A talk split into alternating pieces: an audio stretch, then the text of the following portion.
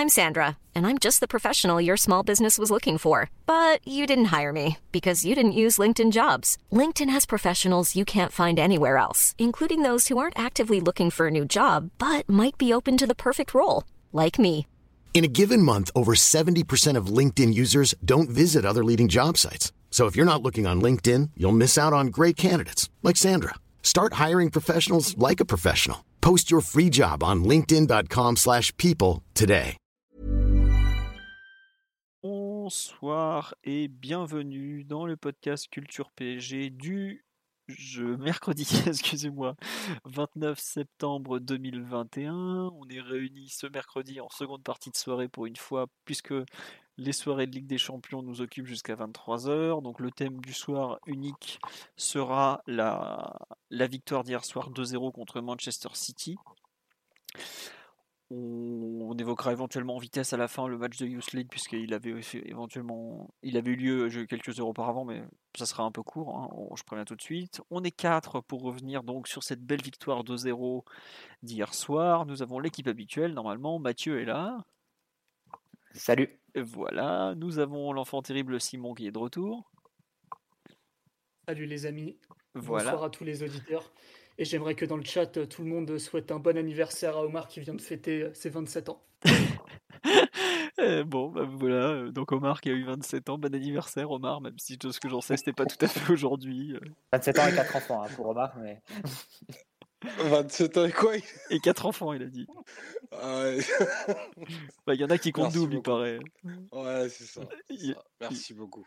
Il y en a un qui compte pour 3 vu son activité. quoi. Il y a. Omar, un petit Idrissa Gueye à la maison qui court pour 3, donc euh, forcément, voilà.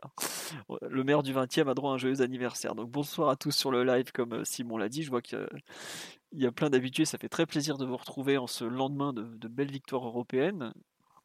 On va attaquer tout de suite donc sur ce PSG Manchester City. Comme je l'ai dit, victoire 2-0. Début d'Idrissa Gueye à la 8e minute, j'allais dire 14e, mais 14e c'était le, week-end dernier. Et le premier but sous les couleurs parisiennes de Lionel Messi à la 75e minute, sur une 74e pardon, sur une passe de Kylian Mbappé. Bon, bon, je pense que comme d'habitude, le pouls du match, le fameux, sera pour moi. Euh, par quoi commencer? Euh, bah Déjà, une belle victoire européenne contre Manchester City. Il faut quand même le dire, c'est la première fois qu'on les bat dans l'histoire récente du PSG. Parce ne va pas revenir sur des années passées. Ça fait partie des, adversaires européens qu'on avait croisés régulièrement, qu'on n'avait jamais battus. On avait battu le Barça, on avait battu le Bayern. euh, on avait battu bah, le Real, Liverpool, United, pas mal de très grands clubs européens qui, étaient tombés au Parc des Princes ou chez eux et qu'on n'avait pas vu, euh, qu'on n'avait pas battu. Là maintenant, on a battu Manchester City, c'est fait. Le match n'a pas été simple, évidemment, à ce niveau de compétition, les matchs faciles n'existent pas, mais en tout cas, euh, ça fait très plaisir de les battre pour la première fois. Et je pense que le propriétaire du club était d'autant plus content, puisqu'on sait qu'il y a quand même une certaine rivalité euh, d'actionnaires entre les deux clubs. Si vous voulez, sur le live, je peux vous le redire, but de Lionel Messi sous les couleurs du PSG puisque certains ont encore du mal à y croire, mais je vous confirme qu'il a bien marqué hier. Et un très joli but euh, d'ailleurs. Euh, donc, pour revenir sur la rencontre et un peu le, match, le, PSG avait quand même, par rapport à notre podcast d'avant-match, avait quand même récupéré un joueur majeur qui s'appelle Verratti, euh, qui a changé pas mal de choses, on va en reparler après. Mais en tout cas, le, début de match est vraiment bon et globalement, l'ouverture du score rapide parisienne et quelque part ce qui pouvait espérer, ce qui était, euh, comment dire, ce qu'on pouvait euh, espérer de mieux, oui, puisque on savait globalement que City aurait la possession. C'est une équipe plus mature, c'est une équipe qui tient énormément plus que nous, qui a beaucoup plus les joueurs pour l'avoir, qui a notamment une, quantité de joueurs très tournés vers ce style de jeu qui, font, bah, ils l'ont vite récupéré hein, d'ailleurs. Même si je crois qu'en début de rencontre, ils sont à, il me semble 80-20, 10 canals à un moment, au bout de quelques minutes. Bon, bref, ça s'équilibre. On marque ce premier but et ensuite, bah, on pouvait commencer l'attaque-défense qui était prévue d'avant-match. Et bah, ça, globalement, il y a une première demi-heure où on n'est pas du tout en danger. Après, au bout d'une demi-heure et pendant, je dirais, euh, 45 minutes qui s'étalent sur les demi-temps, il y a quand même eu beaucoup d'occasions, ou au moins des grosses situations en faveur des, visiteurs, comme c'était prévu et imaginable, de par le- leur, quand même leur capacité à créer du danger, même si je pense qu'on va y revenir aussi, ce n'était pas forcément des, occasions très très franches de leur part. Le dernier quart d'heure, globalement, à partir, du deuxième but de parisien par Messi, il y a une sorte de. Enfin, le match est plié, tout le monde le ressent. Euh, donc c'était à ce moment-là une, la fin est plus anecdotique et les deux équipes savent très bien que c'est un match de poule. Enfin, je trouve que ça s'est ça s'est un peu senti sur la fin le le fait qu'il y a une sorte de, petite décompression sur les, les dernières minutes et euh, faut quand même pas oublier que City vient de jouer Liverpool et joue vient de jouer Chelsea et joue Liverpool euh, dimanche. Donc je pense aussi qu'à partir du moment à 2-0, ils avaient un peu rendu les armes, même s'il y a quand même ces deux coups francs, enfin la, dernière frappe de Marez en toute fin de rencontre sur le coup franc, et puis bah, l'autre coup franc ensuite qui est complètement raté. Mais euh, bon voilà, en tout cas, toujours est-il qu'il y a quand même euh, donc une demi-heure plutôt équilibrée, voire en faveur du PSG, après un, quand même un très très long moment où City nous fait souffrir, nous accule, sans être tout le temps forcément très dangereux, puisque bah, même Gay le dit, on, s'y attendait à, souffrir face à ce type de jeu. On a vu notamment les fameuses euh, transversales plongeantes qu'ils aiment tant faire et qui sont très très dures à défendre, donc il y a quand même pas mal d'occasions qui arrivent de la sorte. des occasions et aussi des, situations, je pense notamment à la sortie de Donnarumma devant De Bruyne, où il n'est pas loin de se prendre le pied de De Bruyne en pleine tête, le fameux De Bruyne qui n'aurait déjà pas plus dû être là, vu, vu comment il s'est essuyé les crampons sur Gay, mais bon, ça c'est autre chose. On ne parle pas trop de l'arbitrage en général dans le podcast. Donc voilà, il y a, je trouve, beaucoup de, choses à, dire, à redire sur le contenu, le, comment dirais-je, on parle des expected goals. Alors faites attention avec les expected goals parce que dans effectivement City domine largement les expected goals, mais ils sont à 1,90. Dans les 1,90 ou 2 et quelques, il y a 0,8. C'est Bernardo Silva qui rate le but euh, grand ouvert, mais il est hors jeu. Donc euh, je vois pas comment ça peut être comptabilisé. À partir il de là. Deux fois hors jeu, vu qu'il y a deux tirs. En plus, il est doublement hors jeu. Bref. Non, juste pour finir, en fait, sur un peu le, pouls du match, ça m'a rappelé deux rencontres. Euh, la première, ça m'a énormément rappelé le PSG Bayern Munich en poule où on gagne 3-0. Avec, euh, bah, pareil, un, Bayern qui a euh, beaucoup d'occasions, mais qui se fait punir très vite d'entrée et qui court après le score tout le match. Et qui, pareil, sollicite beaucoup la défense, le gardien de l'époque, mais sans vraiment faire des, le forcer à des exploits hors normes, par exemple. Euh, et l'autre match que et, pareil, ça avait été un des, le premier grand match européen de Neymar et de surtout de Mbappé. Ça avait été un peu la première révélation de Mbappé. Là, c'est un peu la première révélation de. Enfin, c'est pas une révélation vu sa carrière, mais c'est un peu la première grande apparition de Messi. Bah, ça avait été la première de, de Mbappé à l'époque. Et pareil, c'était la première affiche de Champions League. Euh, voilà, donc c'est pour ça que ça m'a rappelé ce match. Et l'autre match qui, que ça m'a beaucoup rappelé, c'est le Bayern PSG de l'an dernier où globalement on accepte de subir des centres, des centres, des centres, et donc on cède des positions de frappe assez éloignées, euh, assez euh, comment dire, pas assez excentrées, pas éloignées pardon.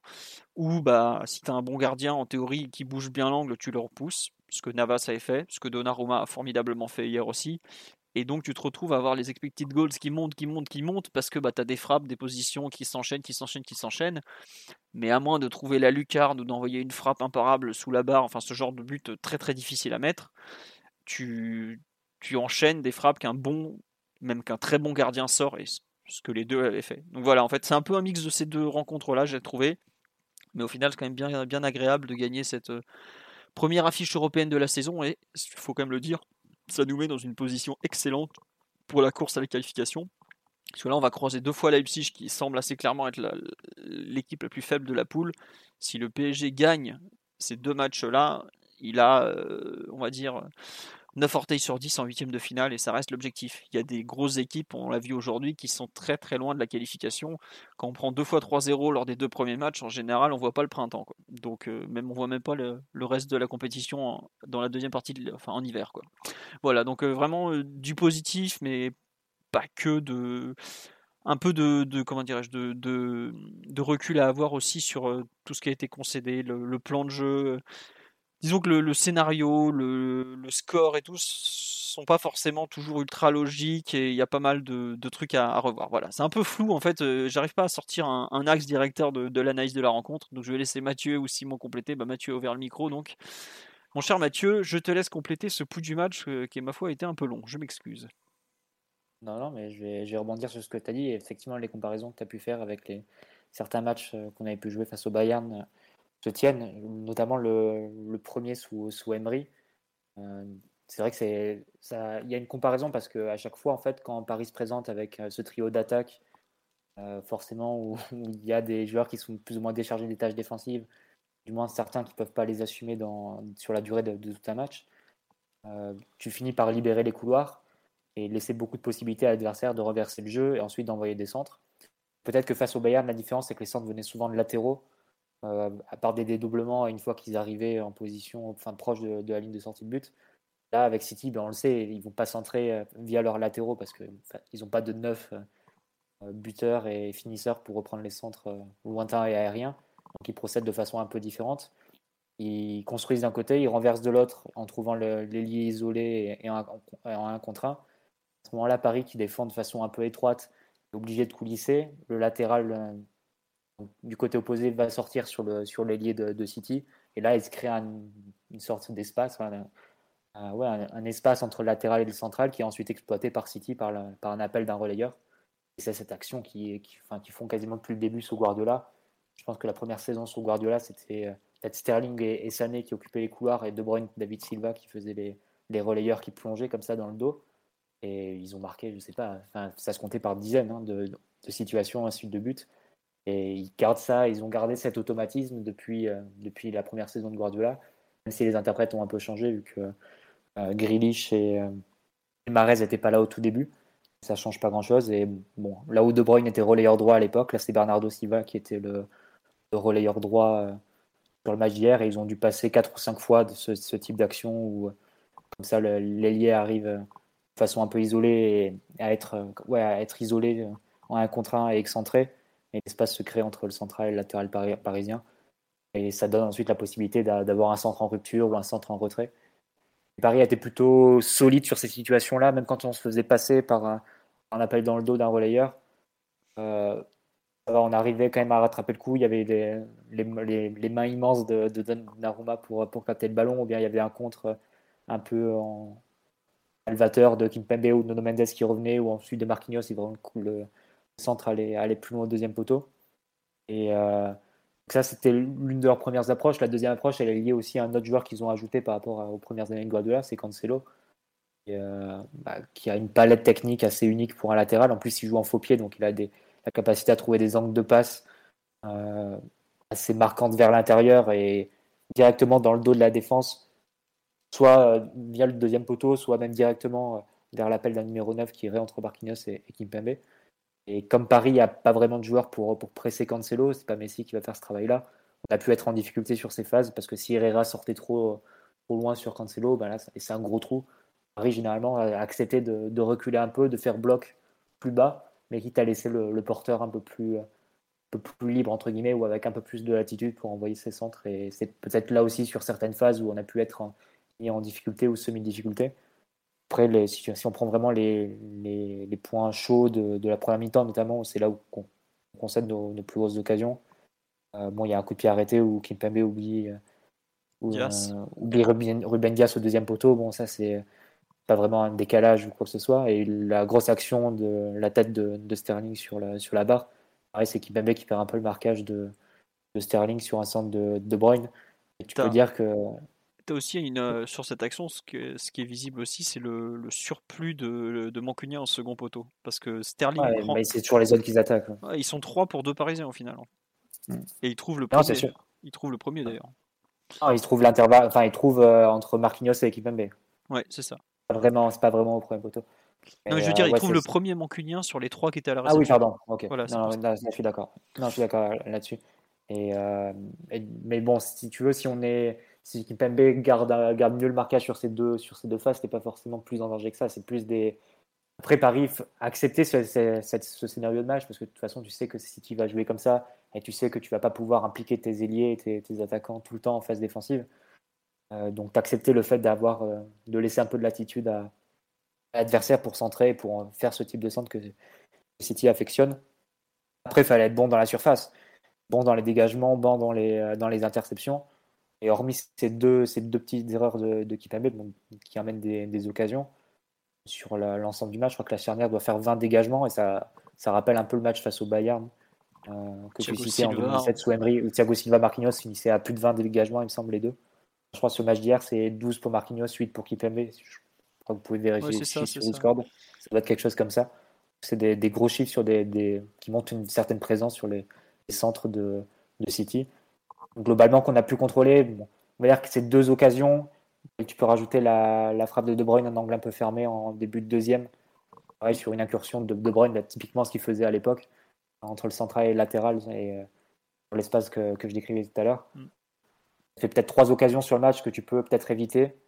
Même si bon, l'action, euh, les appels comme ça plongeant, c'est rare, c'est difficile de vraiment les limiter à zéro sur l'intégralité du match. On va dire que les deux premières, tu peux les éviter et être pour garder vraiment l'impression de solidité et, euh, peut-être de plus grande maîtrise, on va dire. Mais sinon, je pense que c'est accepté par le PSG de, le fait de, de, savoir que tu vas concéder des centres et, ce type de situation face à City. Et malgré tout, tu concèdes 15 frappes. Bon, c'est pas non plus, euh, c'est pas les 30 du Bayern. Euh, oui, c'est pas le pilonnage de l'an dernier. ça, là, pour le, pour le coup, c'était un exercice de, de survie en apnée. Là, c'était un peu, un peu moins le cas, on va dire. C'était plus, ça ressemblait plus à la deuxième mi-temps au parc qu'on avait joué face à, face à City. Et encore, ce, soir-là, il y avait euh, peut-être un pressing plus fort de City qu'hier. Ils attaquaient moins euh, bien, mais ils pressaient plus. Ouais. Ils pressaient plus, ouais. Mais alors que, ouais, en avril, tu concèdes le paradoxe. Tu concèdes pas vraiment de vraies occasions, mais tu encaisses de buts stupides. Ah, tu concèdes peut-être deux, trois occasions que tu n'avais pas concédées en, avril. Et tu as un peu de chance sur la barre de, Sterling, évidemment. Et Donnarumma est solide sur la, tête de Diaz et, et, la frappe de De Bruyne. Et hormis ça, ben, Paris a été euh, su profiter de, quelques situations en attaque. Sans doute qu'on aurait pu faire beaucoup mieux, je pense, dans l'utilisation du ballon. On aura l'occasion d'en débattre. Ça reste une, la marge de progression, je pense qu'elle est surtout là dans comment tu, positionnes, quels espaces euh, répartissent les trois attaquants, quelles affinités ils vont créer entre eux. Je pense qu'il y a beaucoup à travailler là-dessus pour, mieux faire et, et parce qu'on avait les possibilités pour, mieux faire, je pense, sur le plan technique face à cette équipe de City. Euh, mais, bon, globalement, on a été plus réaliste qu'eux et au final, tu, gagnes ce match qui est très important pour la, pour la qualif, qui te remet sur les bons rails après un match nul face à Bruges. Qui, Bruges qui a confirmé. Qui a confirmé parce que c'est une bonne équipe et tous ceux qui écoutent le podcast savent qu'on les, qu'on les a toujours défendus. Et on sait qu'on les a jamais pris à la légère en tout cas. Euh, sur Culture Bruges, euh, on a des forts liens. Mais... ça, on a un partenariat. On a... C'est Philippe Clément et est un, un, ami désormais. Non, mais plus sérieusement, oui, le... Bruges qui va gagner quand même sur la pelouse de Leipzig, c'est assez inattendu malgré tout, parce que surtout que Leipzig a rapidement vers le score, mais c'est pas quand tu vois le début de saison des deux équipes, ce que Bruges a été en mesure de produire, ce qu'on a vu contre nous, c'était pas c'était pas du tout inimaginable en fait. Aujourd'hui, Bruges est probablement la, deuxième ou troisième équipe de la poule. je dis deuxième parce que bah, il y a eu 1-1 entre eux et nous. City, on verra ce qu'ils vont faire contre eux. Bon, c'est pas c'est pas non plus un, une petite équipe que tu vas balader et c'est vrai que le Leipzig est vraiment pas bon ça c'est sûr gros problèmes défensifs notamment mais on verra. Euh, non, juste un truc, c'est ce que disait Ruben Dias, le, capitaine de City. D'ailleurs, j'ai été surpris qu'il soit capitaine, alors qu'il est quand même là depuis un an à peine. C'est qu'en gros, ce qui a manqué à City, c'est un petit but qui un peu sorti de nulle part, qui aurait pu, euh, qui les avait lancés l'an dernier sur le, au Parc des Princes, qui leur avait permis de retourner la vapeur, qui n'ont pas réussi. Alors que nous, euh, le but, il est un petit peu, on peut pas. Il y a une vraie belle action au départ, mais il est un peu chanceux dans le sens où euh, Neymar rate sa frappe et Marez rend le ballon à, à Gay pratiquement. Euh, euh, c'est Walker, je crois, non? Ou Marez Mais bon, peu importe. C'est Marez qui, qui, rate le dégagement. Ce qui est marrant, tu vois, dans l'action, pour digresser un petit peu sur les expected goals, c'est que le, enfin, Neymar, sur cette action-là, il y a zéro expected goals. Oui. Je pense pas que ça, je pense pas que ça compte comme une frappe ce qu'il fait Neymar. Alors que c'est une énorme occasion, c'est un, une reprise au point de penalty. Normalement, ça doit faire 0,5, 0,6, j'imagine, si tu, si tu veux vraiment la compter.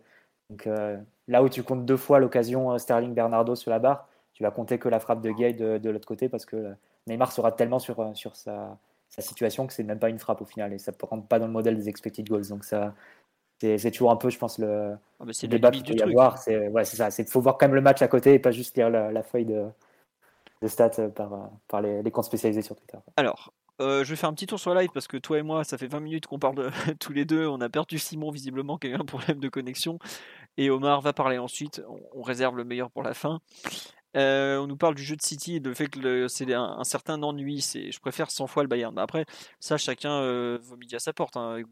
City joue le football de Guardiola, beaucoup posé sur, beaucoup, pardon, euh, pensé par la possession, la maîtrise totale, la gestion des, espaces, cette façon un peu de décaler, de créer du 1 contre 1 sur l'aile. Bon, chacun son football. Après, Guardiola avec le Bayern, il les a joués aussi un peu comme ça.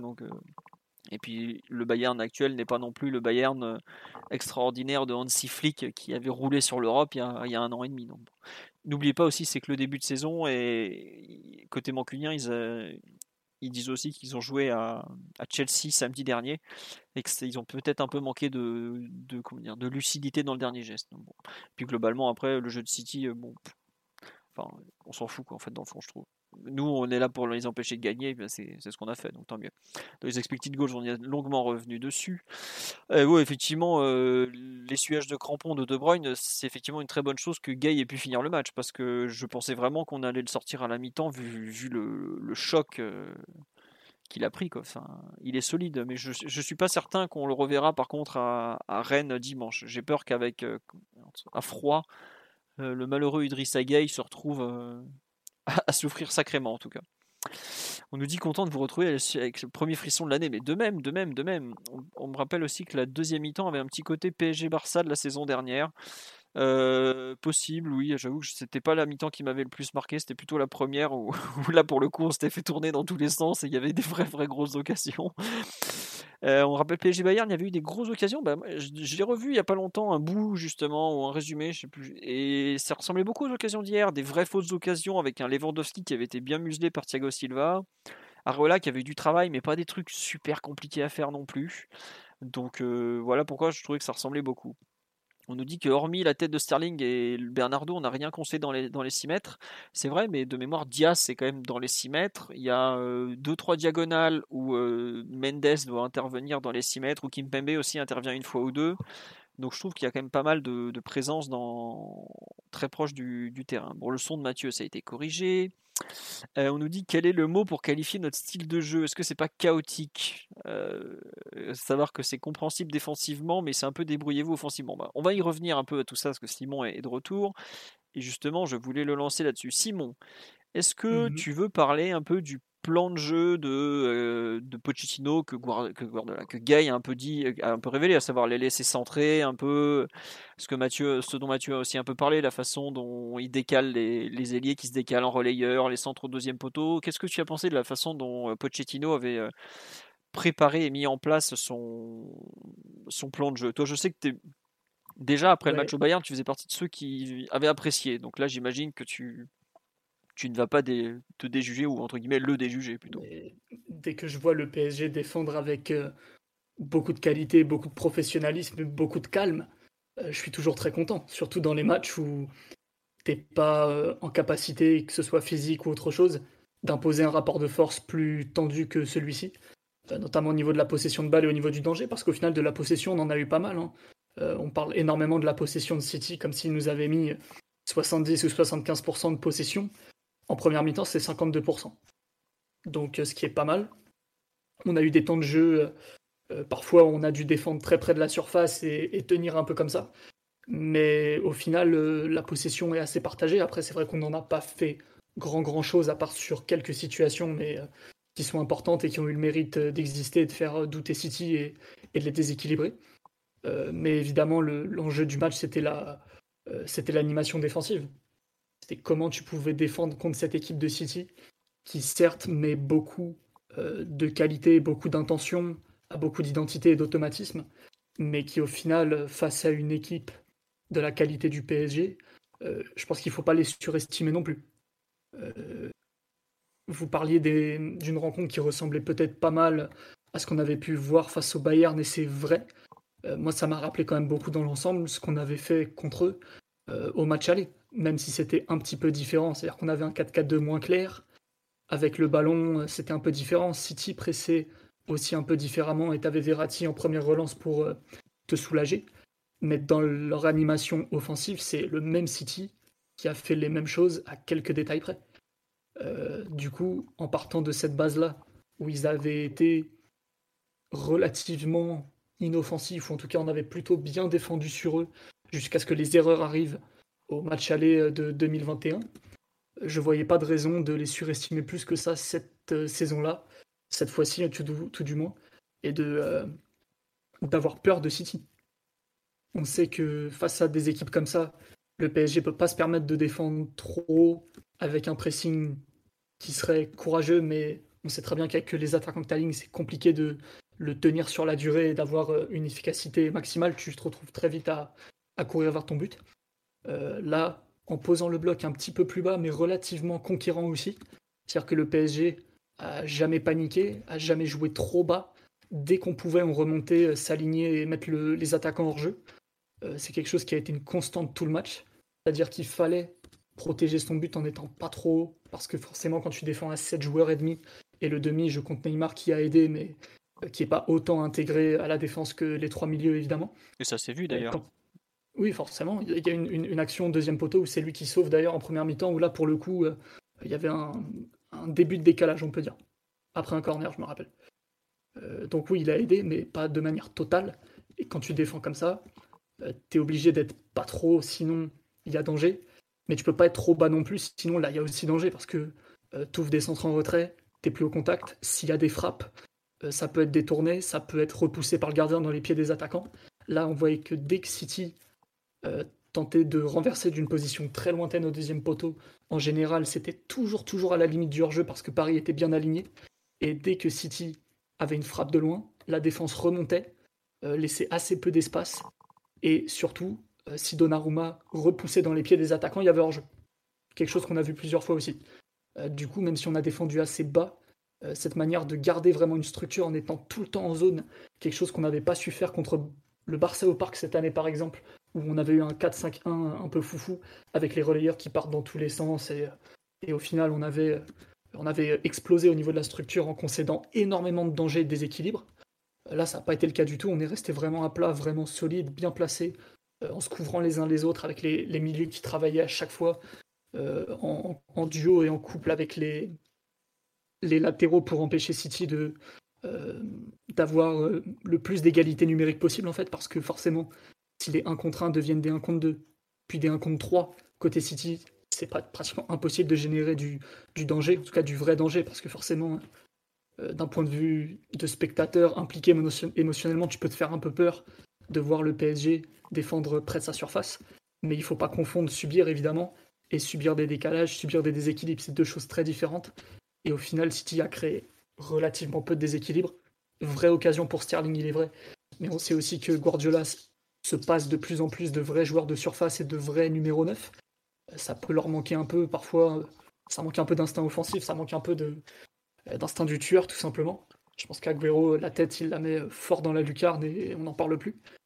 Euh, donc euh, voilà, vraiment convaincu par la prestation défensive du PSG, même si forcément on a concédé des petites choses à droite à gauche, un début de deuxième mi-temps un peu pénible, où Herrera euh, se prend des balles entre les jambes, où il couvre plus très bien, et euh, Cancelo a un peu le loisir de trouver des passes dangereuses, mais ça a duré 10 minutes. Donc non, vraiment très très convaincu de la prestation défensive avec beaucoup de calme et un plan de jeu très adapté. D'accord, bon, je t'imaginais pas aussi positif Simon, même si je, comprends un peu ce que tu veux dire. Est-ce que Omar, qu'on a peu entendu, même pas du tout jusque-là, partage aussi ton, ton approbation pour ce, plan défensif poquetinien Ah, c'est une prestation, je trouve, qui a, a différents angles de, lecture. Euh, je ne reviendrai pas euh, sur la partie du résultat qui pour laquelle vous avez entièrement raison. C'est un, résultat totalement décisif et à ne pas, à ne pas minorer, euh, vu le résultat qui a été fait à Bru, par Bruges contre, contre les hommes du, révolutionnaire Jesse Marsh. Sur la prestation collective, j'ai envie de dire que elle est plutôt inattendue. Et, et, ce, qui est, ce qui est plutôt très inattendu, c'est que le, le, le, point névralgique de l'équipe a basculé vers un secteur de jeu pour lequel on n'avait peut-être pas tant d'attentes et qui a été tensé ben, pendant, pendant de très très longs mois et de très très longues années, mais qui aura, à mon sens, livré un match vraiment majeur hier parce que il a mêlé, ben, bien entendu, beaucoup, beaucoup de talent. un, un, abattage qui est indéniable quasiment de la première à la 90e minute. Beaucoup d'efficience, cette capacité à faire beaucoup avec très peu. ça n'a pas toujours été un des marqueurs de, notre jeu, mais j'ai trouvé que c'était très prégnant hier. Et une, vraie, vraie intelligence situationnelle des, trois, des trois du milieu, leur capacité à déformer, à, vraiment s'insérer, c'était hyper, hyper impressionnant. Et c'est un peu la, la, la, la juxtaposition pardon, de ces quatre éléments qui donne corps à un match.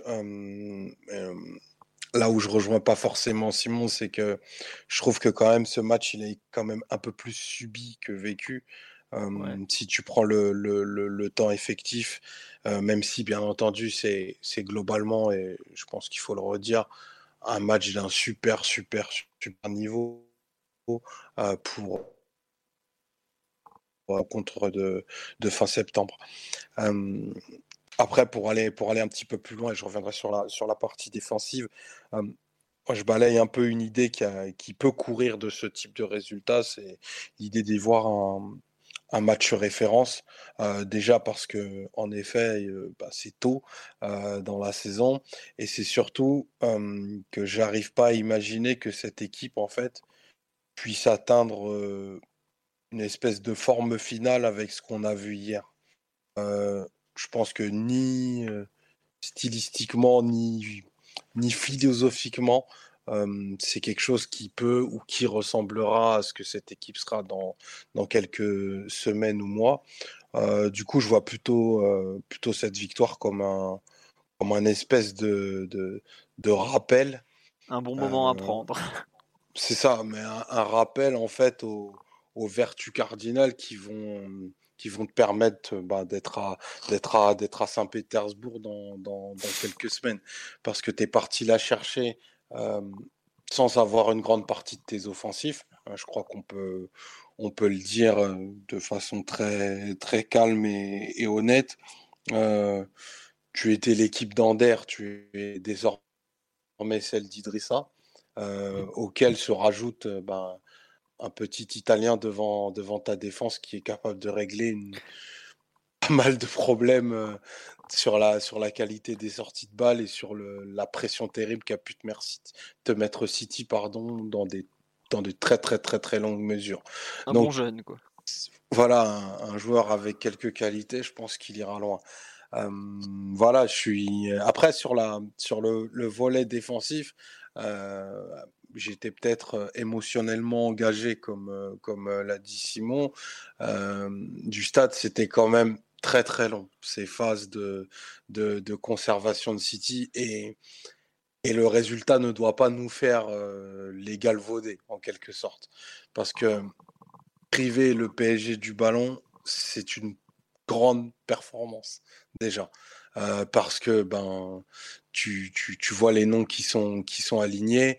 Enfin, le, le, ballon est l'ami d'énormément de joueurs du, du PSG les en priver avec la, la, qualité dont ils ont pu faire preuve, la redondance sur les renversements de jeu, les, les, espaces que malgré tout ils ont pu trouver un petit peu dans les, dans les blindsides des défenseurs. C'est pas, c'est pas quelque chose de neutre, c'est pas quelque chose qu'on voit souvent, qu'on subit souvent, d'autant plus au, Parc des Princes. Et c'est là où, où c'est en effet fait le, point de bascule. Parce que quand City a démarré le, match comme ça, tu, peux te dire que notre capacité à défendre bas, même si il est vrai sur ces derniers mois, elle a été éprouvée et euh, qu'on a eu qu'on a eu quelques grandes performances en ayant ce, style de match. Euh, tu sais que tu n'es jamais à la merci, ben, que tu es toujours à la merci pardon, d'un, dégoupillage en règle, d'un penalty un peu, un peu naïf ou de, de, notre traditionnelle euh, erreur à la chaîne qui fait que ben, on, on enchaîne une petite, euh, une petite erreur, un petit retard et ça donne un, ça donne un but à la fin. Donc il n'en a, il n'en a rien été, même si voilà le, danger a toujours, toujours plus ou moins plané. L'attitude des sept joueurs les plus concernés défensivement. Je, sors les, les, les, offensifs de l'équation parce que c'était pas leur, leur mission première dans leur vraiment leur capacité à fermer les espaces à vraiment être toujours très proches les uns des autres, à structurer les, positions au milieu, c'est vraiment quelque chose de, de notable car rare de, notre, de notre côté où on a une espèce toujours de, d'un petit peu folie créatrice qui nous qui, qui parfois ressemble à de à, le, à de l'anarchie. Et de l'anarchie on en a on en a vu un certain nombre de fois. Le, le, but de Messi c'est moi ce que j'appelle une action pour le coup totalement euh, totalement anarchique parce que pas de repli et parce que contre mené sur sur quasiment 90 mètres. Mais euh, c'est une facette du, c'est peut-être une facette qu'on va voir naître du, jeu du PSG qui, moi m'intéresserait beaucoup si, on est capable de répéter ce, type de performance dans des, des styles de match euh, qui ne se représenteront pas de sitôt, à vrai dire, à mon sens. Très bien. On me signale qu'on fait chacun des monologues à tour de rôle et effectivement, on a chacun fait 8-10 minutes euh, avant de se donner la parole. Non, moi je te rejoins Omar sur l'aspect euh, City qui nous a quand même beaucoup beaucoup privé du ballon et qui nous a mis vraiment très bas sur le terrain. Il y a un débat là, un peu sur le live de savoir est-ce que c'est finalement bien pour le PSG de défendre aussi bas? moi, ce qui me choque par exemple un peu, c'est quand City te met trois joueurs au niveau de la ligne des 16 mètres 50, même sur le côté au bout d'un moment, tu, concèdes des petites situations. On parle un peu plus d'un point de vue individuel, mais c'est à ce moment-là où Nuno Mendes, malgré tout ce qu'il a pu faire de bien, il y a des moments, il était face au surnombre, très proche de sa surface, il, est en difficulté. Je pense à un moment où Marez, il arrive à, à passer dans la surface, à rentrer. C'est justement parce qu'au départ, on défend trop bas et que Mendes ne peut plus faire de faute, enfin, surtout pas faire de faute parce que euh, tu es justement, tu es dans cette surface. Et même si je comprends le plan de Pochettino, un peu de laisser, de laisser centrer un peu comme ça, parce qu'il a visiblement confiance sur notre capacité à dégager, euh, nous voir reculer comme ça aussi vite dès la demi-heure de jeu, je suis pas sûr que c'était totalement dans le plan non plus. Donc euh, je trouve tu, veux, tu veux garder le ballon, mais au final, comme l'a dit Simon tout à l'heure, euh, la possession est assez équilibrée hein, sur l'ensemble du match. C'est pas, c'est du 55-45, hein, et c'est même assez équilibré si tu regardes sur la durée, sur la durée du match en fait. C'est-à-dire qu'il n'y a pas de période où tu es à 80-20 sur 20 minutes. Quoi. Ouais, je sais pas. En fait, j'ai quand même euh. l'impression de m'être pris un temps fort de 45 minutes de City. Quoi. C'est plus ça qui me gêne. C'est-à-dire que tu as la mi-temps et t'as l'impression. En fait, le match, il reprend. Il reprend exactement comme il s'est arrêté. Quoi. Et encore même pas, parce qu'en fin de première mi-temps, on est un peu mieux, je trouve. Mais euh, Je pense qu'il euh, ne faut pas prendre la phase défensive du PSG en la comparant à ce que serait la meilleure phase défensive du monde, mais la comparer à ce que serait la meilleure phase défensive possible avec les trois attaquants qu'on a. Et à partir du moment où tu as Messi, Neymar, Mbappé, tu sais que bah, déjà presser haut, c'est un risque. C'est-à-dire tu peux presser complètement dans le vide et te faire transpercer et ensuite euh, permettre à l'adversaire de courir avec des espaces. Et, City a les moyens de te faire mal là-dessus parce qu'ils ont la capacité d'aller en contre malgré leur prédisposition pour la possession. Ça, c'est une première chose. Et la deuxième chose, c'est que en phase défensive, phase placée, on va dire, de défense placée, d'attaque placée pour l'adversaire, mais si, il va pas te suivre quand c'est l'autre quand il monte. Il va pas aider, euh, il va pas aider Hakimi quand s'il se retrouve dans un contrat face à Grealish. C'est Herrera qui va devoir faire ce boulot-là. Ensuite, ça resserre avec Verratti et Gay. Quand le ballon repart de l'autre côté, si Neymar est proche, bah, il, peut, donner un coup de main. S'il est éliminé plus tôt dans l'action, c'est Gay qui va, faire le, travail pour venir aider Nuno Mendes en couverture. Et, euh, et pour le coup, je pense qu'il faut souligner l'excellent travail qui a été fait à chaque fois sur les, bascules, en fait, sur les coulissages, si on, veut. À chaque fois, des relayeurs qui arrivaient à temps pour aider les latéraux et, empêcher que City te prenne à chaque fois dans, mouvement traditionnel qu'ils font avec l'attaque de, de l'espace central latéral avec leur, relayeur. Et euh, on a réussi vraiment à limiter ça grâce à, à l'activité des deux excentrés du milieu de terrain qui étaient Gay et Herrera. Ça me permettra de reparler aussi du choix de, de Pochettino de Verratti entre les deux et dans un rôle plus axial que, et plus proche de sa défense que ce qu'il faisait depuis, euh, depuis assez longtemps au PSG. Et je pense que globalement, si, à partir du moment où tu défends à 7, ah, tu peux pas obligé de concéder. Ça, Oui, c'est ça. Bah, voilà, c'est T'es obligé de concéder des espaces sur les côtés des positions de, des positions ouvertes de centre, plus ou moins proches de la surface. Après, ça, ça dépend comment tu arrives à, compenser avec tes joueurs qui te restent pour défendre, donc les 7. Et je pense qu'il y a eu un gros gros travail de fait en termes d'activité, de, volume pour, pour les milieux de terrain, de qualité dans le duel défensif pour les deux latéraux. Hakimi surtout après la pause, Nuno Mendes plutôt bien même sur l'ensemble du match et ensuite de la charnière pour résister sur les, sur les centres et sur les, les duels qu'il peut y avoir. Et, évidemment du gardien pour intervenir en, dernier recours. Mais à partir du moment où tu défends à 7, euh, 7,5 comme, comme l'a dit Simon, on peut compter Neymar. Allez, si on est vraiment gentil, dire qu'il a quand même fait un travail pour aider, mais Messi et Mbappé, tu sais qu'ils vont pas, vont pas pouvoir le faire ou c'est pas dans leurs caractéristiques. On, a, on les a est vus un dans- peu de temps en temps. Non, franchement, quand on Ouais, défendait, il j'ai le souvenir de Mbappé qui vient se battre pour euh, mettre une tête euh, sur un centre euh, long, genre de choses. Arrivé une fois en Voilà. première mi-temps. Oui, mais il y a des que en deuxième mi-temps vient récupérer un ballon dans, ses 30 dans, dans nos 30 mètres aussi. Mais bon, c'est tout ça pour dire qu'il se replaçait pas toujours derrière la ligne de ballon. Et voilà, souvent on était vraiment à, à 7. Et je pense qu'il y a eu un gros travail de, de fait à ce niveau-là. C'est pour ça que je pense qu'on a vu des, des articles un peu euh, aujourd'hui, notamment de Michael Cox et tout ça, qui est un analyste respecté en Angleterre, dire que la phase défensive du PSG était euh, un peu éparpillée et, pas compacte du tout. Et je trouve qu'il y a un défaut d'analyse et presque une paresse d'analyse dans le sens où tu veux comparer la phase défensive du PSG à une phase de, défensive d'une équipe qui, par exemple, défendrait en 4-5-1 ou en 5-4-1. même Si, enfin, tu peux pas avoir la même phase défensive si tu as Messi ailier droit ou Dirkeuil ailier droit. Ça n'a absolument rien à voir. Et je pense qu'il faut se mettre dans l'esprit à partir du moment où tu veux jouer avec les trois attaquants, comment tu fais pour organiser le reste et essayer de, de faire en sorte d'être le plus équilibré ou le moins déséquilibré possible. À ce jeu-là, je pense que Paris a concédé peut-être un peu trop. On a des occasions sur lesquelles on peut, on peut faire mieux. Mais dans l'ensemble, en termes de volume et en termes de dangerosité, même en termes de temps fort vraiment concédé à l'adversaire, je pense pas que ça a été déraisonnable non plus sur un match comme hier. À l'Allianz Arena, tu peux penser que ça a été déraisonnable parce qu'en termes de volume, même si pas que des occasions de qualité, quoi. même si c'était pas que des occasions de qualité à bout portant, etc. En termes de volume, tu avais quand même concédé beaucoup. Et il y avait un côté un peu survie, et c'est sûr que quand tu concèdes 30 tirs dans un match, il y a un moment où tu, pensais, tu peux penser que ça va craquer. Et de fait, on avait craqué quand même deux fois sur, sur cette rencontre. Sur le match d'hier, ça me choque pas que City reparte avec zéro but encaissé. Ça, rend- ça reste dans, dans l'arc du possible par rapport à leur performance, c'est ce qu'on a pu faire défensivement, même en jouant à 7. D'accord, bon. Euh, ok, bah, je, je- donc on a Mathieu et Simon très satisfaits, Omar et moi légèrement moins. Non, pas Euh, très satisfait, mais c'est juste que je vois pas de marge de progression énorme en fait à Ouais. ce niveau-là en phase défensive. Par rapport à ce qu'on Enfin, aligne, on peut pas espérer beaucoup Messi mieux. va quoi. suivre l'ailier gauche. Si tu joues face à Liverpool, Messi va suivre Andy Robertson? Non, non, non, c'est sûr. Marcos Alonso si tu suis si tu joues Chelsea? Non, non, c'est À sûr. un et tu moment, il jouerais faut accepter. différemment. C'est tu, voilà, tu joues avec tes qualités. On a on a un, un profil d'effectif qui est complètement différent de, de ceux des autres clubs en Europe. Globalement, on est tout seul dans notre couloir, on est seul dans notre voie. Et on essaye de faire avec ce qu'on a. Et ce qu'on a, c'est les trois meilleurs attaquants au monde. Et donc voilà, c'est après, c'est sûr que tu. Et c'est trois des attaquants qui travaillent le moins aussi.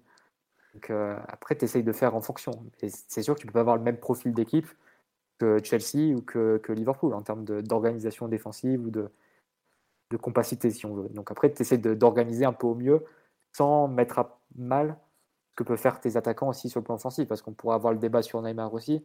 C'est à quel point l'impliquer défensivement, pas le, lui retirer du jus et l'éloigner aussi de- du centre de décision avec le ballon et, et de, et de là où ça peut se passer avec Messi et Mbappé. C'est un équilibre un peu peut-être encore à, trouver, mais je pense pas que la marge de progression défensive soit si énorme que ça pour le PSG par rapport à ce qu'on a fait hier. Par contre, enfin, on, on se rejoindra, je pense, probablement tous sur le fait que, comme on dit sur le live, on peut pas on peut pas considérer que, enfin, on peut, on peut considérer qu'on a fait, euh, qu'on a concédé 18 tirs, mais par contre, n'en produire que 6, c'est peut-être finalement là le vrai problème du match. C'est peut-être la plus dans la prestation offensive qui a, qui a beaucoup. Moi, ouais, c'est ce que je disais Euh, dans, le- dans le pot du match. Pour moi, c'est ce qui m'a plus gêné que la Ouais. défensive. Et, là, euh, j'avoue que moi j'ai été déçu du rendement un peu. euh, le milieu de terrain a très bien défendu, mais quand il s'agissait de relancer, euh, on a quand même vu des fois des, de- de- Donnarumma qui envoie direct en touche, Marquinhos qui met un grand ballon devant pour la tête de Messi. Je suis là, mais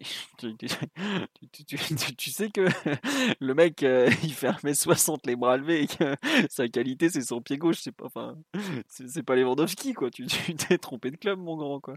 Non, j'avoue que le, jeu, la, qualité, même la sortie du ballon en général, à l'exception du, petit génie italien euh, euh, et de quelques belles actions un peu de Mendes, notamment, qui a une capacité vraiment à trouver des espaces depuis le côté gauche qui est assez impressionnante, me paraît être vraiment un peu bah, le- point faible ou l'axe, vraiment le plus gros axe de travail euh, parisien du moment. Outre après l'organisation vraiment de l'attaque, puisque je pense que Messi, Neymar, Mbappé doivent encore se trouver, chacun doit trouver sa place, mais vraiment la, la, la- la relance un peu face au pressing de, City, on avait dit pourvu que Verratti soit là, mais le même match sans Verratti, je pense que je suis d'accord avec toi, Omar. On a trouvé le temps long hier par moment. Enfin, surtout quand les vagues revenaient, revenaient, revenaient. Mais sans Verratti, je pense qu'on aurait trouvé le temps encore plus long que quand, quand on était au, Bayern. Euh, il y a 4 mois, quoi. Enfin, c'était il y a 5 mois d'ailleurs. Je sais pas, Simon, un peu sur la, partie vraiment le, développement du jeu offensif. C'est toi aussi ton. je suis d'accord, l'animation offensive était euh, relativement décevante. Après, il y a plusieurs choses. Euh, déjà, l'équipe que tu alignes. Parce que si tu choisis euh, une équipe de 7 plus 3 avec euh, un seul élément très technique dans ton milieu, euh, en plus à la base du jeu. Donc jusque-là, tu as sécurisé à peu, près, ta relance. Surtout que City pressait un petit peu moins fort que ce qu'ils avaient fait au parc en demi-finale. Donc à la limite, ta relance, tu as pu la sécuriser avec Verratti, mais tu as eu très très peu de capacité à enchaîner correctement. Après, tu as eu une certaine capacité, j'ai trouvé, à garder le ballon. Et je pense malgré tout que ça faisait partie du plan de jeu. Je ne sais pas comment Pochettino jugeait son équipe à ce moment-là et surtout ce qu'elle était capable de faire à son avis. Mais le fait de voir Neymar et Messi jouer autant au large, euh, je pense que c'était quand même un moyen de les trouver très très facilement et de pouvoir faire circuler le ballon euh, un petit peu, euh, parfois dans une sorte de U, où tu avais forcément tes relayeurs qui sont incapables de recevoir des ballons entre les lignes ou, ou de vraiment faire avancer le jeu dans ces conditions-là Gaël Herrera qui était très écarté relativement bas. Tu avais Messi et Neymar très écartés une bonne partie de la rencontre. Ça t'a permis de faire durer certains temps de possession, mais ça t'a rendu très stérile face à un City qui, à mon avis, et peut-être que c'est pas le cas, mais moi je suis convaincu qu'il est plus fort défensivement qu'offensivement. Euh, cette espèce de 4-4-2 très conquérant, très en zone, très compact, euh, dynamique, où, ça se passe très bien les marquages, où vraiment l'équipe fonctionne très très très bien sur cette phase. Euh, il faut beaucoup de qualité pour réussir à les déséquilibrer. Et je pense que tu n'avais pas aligné suffisamment de qualité, que tu n'avais pas le plan de jeu pour, et que l'équipe n'est pas armée totalement pour faire ça à l'heure actuelle. Euh, ce qui a expliqué pas mal de nos moments où, ça a été stérile. Et c'est aussi les limites du 7 plus 3 ou, de ce genre d'équipe, en tout cas en 4-3-3, où tu as trois attaquants dans leur style qui sont plutôt soit fuyants, soit meneurs, avec peu de soutien. C'est-à-dire que Hakimi a quand même essayé euh, d'aider pour attaquer ça a pu fonctionner lorsqu'il était impliqué, mais globalement, il n'est pas impliqué à 200%. Nuno, pareil. Pas de soutien offensif des relayeurs, à moins qu'ils se projettent un peu en, seconde lame quand il y avait beaucoup d'espace. Et ça a donné euh, le but de Gay, a une occasion euh, d'Herrera, où il aurait dû mieux faire, à mon avis. mais sur une vraie phase de jeu placé, face à City, t'attaquais à 3. Voire même t'attaquais à 2, parce que City mettait tout le temps Mbappé hors jeu. Euh, Diaz et, Laporte ont vraiment passé leur temps à, jouer un peu avec lui, à le, laisser dans leur dos, à, l'ignorer totalement et à rester très très aligné. Du coup, tu n'avais plus que Messi et Neymar comme vrais offensifs. Euh, à un moment donné, euh, t'as pas les conditions pour attaquer suffisamment, à mon avis. Pas assez de joueurs, pas assez de joueurs offensifs qui pèsent. Et ça a été déjà le cas face à City les deux fois. que ce soit au parc ou à l'Etihad, tu avais attaqué avec trois attaquants, trois milieux euh, dans des formules un peu différentes à chaque fois, mais c'était le cas vu que tu avais Mbappé premier match, pas Mbappé deuxième, et tu pas réussi à les déséquilibrer, ou presque pas. Du coup, là on a revu ça tout simplement, c'est des matchs qui sont très rapprochés. Globalement, les équipes de ce niveau, quand elles rencontrent des équipes, soit les mêmes, soit des équipes du même profil, elles adaptent assez peu leur plan de jeu, en réalité.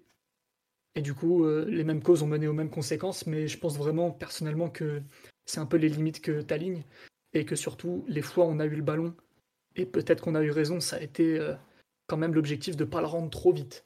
Ce qui explique aussi qu'on n'ait pas subi euh, un 70 ou un 75% de possession, mais seulement, entre guillemets, seulement 52%. Et encore un peu moins, je crois, c'est 51,6 en première mi-temps. Donc euh, il y a des avantages, il y a des inconvénients. Par contre, là où tu aurais dû mieux faire, à, mon avis, c'est sur ta phase défensive. de transition, pardon. Qui suit ta phase défensive. Sur les contres, tu as été plutôt en difficulté les marquages préventifs de City les couvertures, elles ont toujours très très bien fonctionné. Euh, et là, pour le coup, à mon avis, euh, on n'a pas été inoffensif, mais il y avait moyen de faire beaucoup mieux, vu le talent que tu alignes, vu la vitesse de Mbappé. Peut-être que c'est les limites du moment, peut-être que c'est des limites très très structurelles. Euh, moi, je, vous le savez, je, doute que cette attaque, avec trois attaquants seulement de ce profil-là, puisse se suffire à elle-même, à moins d'être très en réussite sur les transitions. Euh, mais globalement, euh, oui, un rendu offensif assez pauvre, malgré tout très efficace. Et dans les gros matchs, c'est ce qui compte le plus, malgré tout. Euh, faut pas l'oublier. mais oui, je suis d'accord avec vous pour dire qu'avec le ballon, on s'attendait peut-être à mieux, ou en tout cas, ça a été un peu, un peu maigre. Ouais. On nous dit sur là effectivement que le, notre, notre, notre type d'attaquant, on demande aux relayeurs probablement trop en fait. C'est-à-dire que tu leur demandes de défendre pour deux et limite d'attaquer pour un ennemi. Quoi. Enfin, ou même... Ouais, c'est ça. En fait, il faut que des Rodrigo de Paul, sinon tu peux pas jouer. Alors ça, ça faisait longtemps que tu nous avais pas placé un Argentin dans le tas. C'est sûr que c'est pas celui que tu, comment dirais-je, porte au pinacle habituellement, qui va jouer pour un ennemi. Mais bon, c'est un autre débat. Euh, on nous demande si Simon, tu es malade ou si ta voix a changé. Non, je pense que t'as pas ton micro habituel, c'est ça? J'ai pas le micro habituel et je suis un peu malade.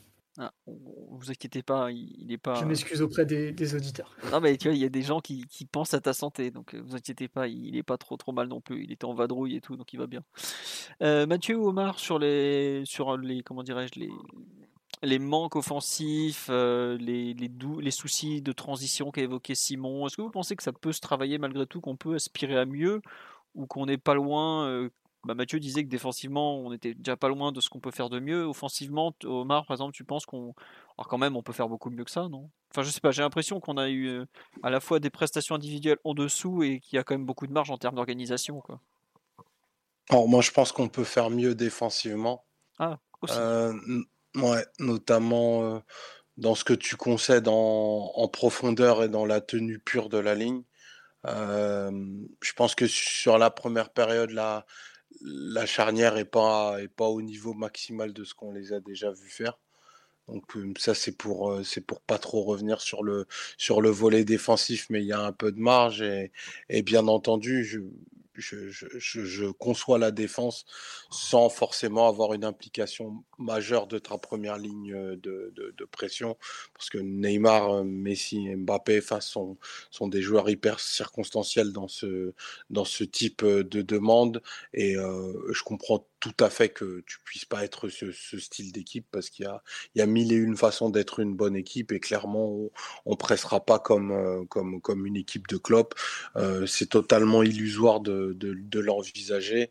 C'est ni, ni la nature ni la façon dont cette équipe est, structurée. Donc euh, pas de, pas de sujet là-dessus. Après j'ai envie de te dire qu'on est une équipe de Klopp, mais c'est pas les mêmes en tout cas. Ouais. ouais, c'est fort possible, ça, par contre. Sur la euh, partie offensive, je t'écoute. on t'écoute tous. Sur la, sur la partie, euh, sur la partie offensive, en effet, Simon, je crois, parlait tout à l'heure du, du, fait que, que les joueurs, notamment Messi et Neymar, démarraient les actions extrêmement au large. Euh, c'est pas la première fois qu'on qu'on voit ça. C'était déjà le cas lors de leur première titularisation à Bruges. Moi, j'avoue que c'est c'est quelque chose qui m'interpelle parce qu'en réalité, ils ont, je trouve, pour les deux, du coup, Messi et Neymar, une animation extrêmement faible de leur, leur couloir. qu'ils ont tendance à se recentrer et c'est tout à fait logique et normal pour pouvoir combiner parce que de toute façon bah, Neymar a, a quand même néanmoins beaucoup de difficultés à passer les, les, les, défenseurs en, en, un contre un et, et, avoir beaucoup de verticalité dans son jeu. Donc c'est assez normal qu'il se, qu'il se réaxe. Et euh, la zone d'influence de, de, de Messi aujourd'hui, celle qui me paraît être la plus grande, elle est plutôt... Euh, proche de nos, plutôt proche de nos milieux comme un milieu offensif plutôt qu'un ailier droit euh, reconsidéré.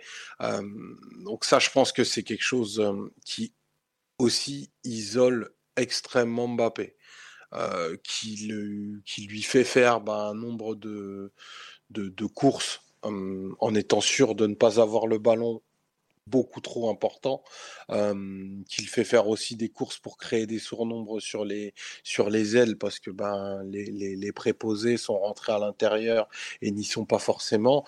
Donc tu te, tu te coupes de, quelque part de son efficacité dans la finition euh, parce que ben il, veut aussi euh, vivre et toucher le ballon et ça te ça te fait cette espèce de, de désorganisation parce que c'est souvent le de ça dont on parle quand on parle de Paris c'est d'équilibre et d'organisation mais qui qui au final est pour moi totalement inatteignable tant en fait euh, bah, il est loin des autres quoi.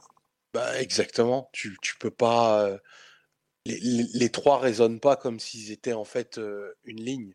Les trois résonnent comme bah, des, entités qui, veulent se rapprocher, être proches de, la décision, et les décisions, elles se font pas forcément au large sur les côtés. D'autant plus que mmh, City avait plutôt bien fermé l'espace qu'aime attaquer Hakimi, donc ça donnait quasiment un, PSG sans elle, en mon sens. En tout cas, le, notre côté droit et du coup le côté gauche de City, il servait à construire pour renverser à l'opposé. Et ça, ils ont dû le faire au moins une bonne, une bonne quinzaine de fois avec plus ou moins de succès pour avoir des 1 contre 1 ou des, ou des 1 contre 2 contre, contre Nuno. Donc voilà, je, je, vais répéter ce qu'on s'était dit lorsqu'on envisageait l'association des trois.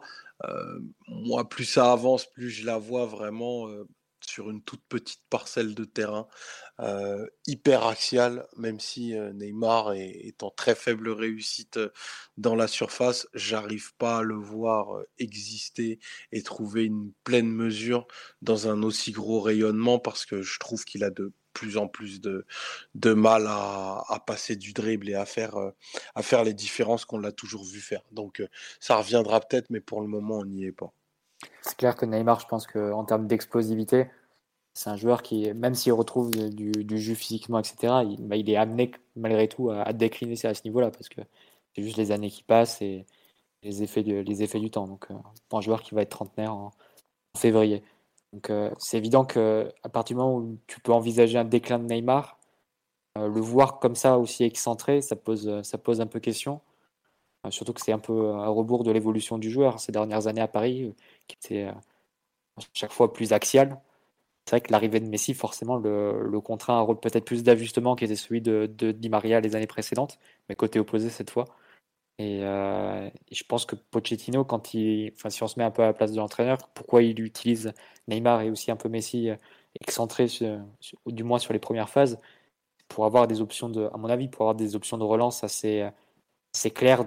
Par exemple, typiquement quand le ballon est pour Kimpembe, il est la, passe facile pour Nuno Mendes et que Nuno Mendes et la passe facile pour Neymar. Ou inversement, si Nuno Mendes est, est, plus ou moins sur le point d'être pressé, que Kimpembe et la passe un peu diagonale comme ça, facile vers Neymar. Et à partir de là, c'est, euh, ça devient compliqué pour Neymar, à ce stade de sa carrière, de connecter avec un joueur, donc en l'occurrence Messi, qui va être à 50 mètres de lui. Et euh, ça, c'était déjà un, problème quand on était sous Emery euh, pour la connexion Neymar-Mbappé.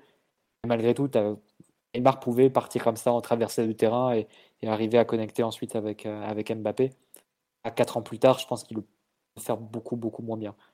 Donc, après, c'est pas forcément. Je peux comprendre ce choix parce que si tu prends par exemple les 10 premières minutes du match hier, donc la une période où PSG est plutôt pas mal, euh, Neymar est excellent sur, ses, sur, les, sur la faculté qu'il donne au PSG à pouvoir ressortir par exemple. Il est touché 3-4 fois sur ces 10 premières minutes et les 3-4 fois, il donne la possibilité de retrouver un, un relais dans l'axe et pouvoir euh, ressortir côté extérieur et, te sortir d'une phase où tu es un peu sous pression. Donc euh, je comprends l'idée de, l'associer un peu comme ça, moi sur des, premières phases de jeu, un peu excentré et, on va dire utiliser à la, construction, à la relance si on veut. Mais quand tu affrontes un gros adversaire et que tu vas fonctionner souvent en transition, où tu vas avoir des, phases de possession qui sont pas forcément très longues, euh, Neymar, je pense qu'il a plus de mal maintenant avec l'âge et avec le déclin physique de tout faire en fait, de partir de côté d'un côté assez excentré, voire dos au jeu, et de se retrouver quelques secondes plus tard à, combiner avec Messi à 50 mètres, 50 mètres plus, euh, plus à l'intérieur, plus sur le côté droit. Je pense que c'est quelque chose qui, qui manque. C'est sans doute, je pense, un angle mort de, de, la stratégie actuelle du PSG, du moins avec le ballon. C'est ce qui fait qu'on voit assez peu les, les échanges entre le, entre les trois membres du trio offensif. C'est peut-être ce qui nous manque et ce qui est frustre en ce moment, côté parisien. J'imagine personnellement qu'il y a une part de, de conjoncturel et des limites du moment, dans le sens où, au match retour contre City il y a quelques mois, euh, on était en 4-3-3 plus ou moins, mais on n'attaquait pas du tout comme ça. Il y avait Neymar, Di Maria, Herrera très proches les uns des autres entre les lignes. On attaquait comme ça avec le double pivot et les centraux à la relance. On a réussi à passer euh, entre les lignes un certain nombre de fois, même euh, beaucoup de fois, Après, c'est vrai, dans au moment de finaliser, de créer les occasions, on n'avait pas réussi à bien déséquilibrer. Par contre, on avait mis du nombre entre les lignes et il y avait normalement pas de contre-indication sur le fait de mettre Neymar et Messi très proches l'un de l'autre entre les lignes sur le match d'hier. Mais Di Maria, il fait, un, il fait, un, travail que tu peux pas demander à Messi de, de ah, repli. Euh, là, c'est un peu euh, le travail que tu demandais à Di Maria, tu le demandes à Neymar un peu cette année. Oui. Euh... Je pense malgré tout que Messi, euh, entre les lignes, il reçoit des ballons. Hein. Euh, il ne pourra pas avoir autant de volume que Di Maria, c'est vrai. Après, de là à voir Messi à... toucher tous ses ballons, coller à la ligne de touche à 50 mètres du but, je pense que malgré tout, c'est tes limites du moment qui font que tu veux te rassurer en, en, accumulant un peu de possession, entre guillemets, stérile pour, pour calmer le jeu. quoi. Je le disais dans le sens où Di Maria, il peut avoir le double rôle, c'est-à-dire qu'il peut recevoir dans l'axe et il peut se taper ensuite la diagonale pour revenir aider son, son latéral. Ça, c'est quelque chose que tu peux pas demander à Messi. Et c'est ce que tu demandes un peu à moitié à Neymar. Ouais, bah, bah, le truc, c'est que tu défends à 7, mais tu as quand même besoin parfois que Neymar vienne faire un peu la. Comment dire La, la, la rustine, la rustine, si on veut. Pour euh, être le 7,5 ou le 8e dans les moments où c'est vraiment très chaud de basculer, que, que l'adversaire a accumulé un temps de possession vraiment long, que Gay n'a pas le temps d'arriver d'arriver euh, justement euh, pour aider No Mendes face à, Samarez et face à éventuellement un deuxième joueur, qui serait Bernardo, voire Walker quand il était libéré. Et ça, je pense que c'est quelque chose que tu demandais à Di Maria sur les années précédentes. S'il sort du 11 au profil de Messi, c'est quelque chose que tu vas demander plus à Neymar du coup cette année. Et je ne sais pas s'il peut vraiment faire ce, double rôle. En tout cas, sur les premiers matchs de, on le voit faire. Euh, j'ai l'impression qu'il a plus le, le coup de rein ou l'explosivité pour, vraiment partir du côté, partir en position basse du côté, se retrouver dans les positions plus, plus recentrées et plus réaxées. Euh, après, on verra comment l'animation offensive se, Va évoluer, déploie et change, mais en tout cas, sur les premiers matchs de la saison, on les voit quand même partir les deux, et en particulier Neymar de position assez, assez au large.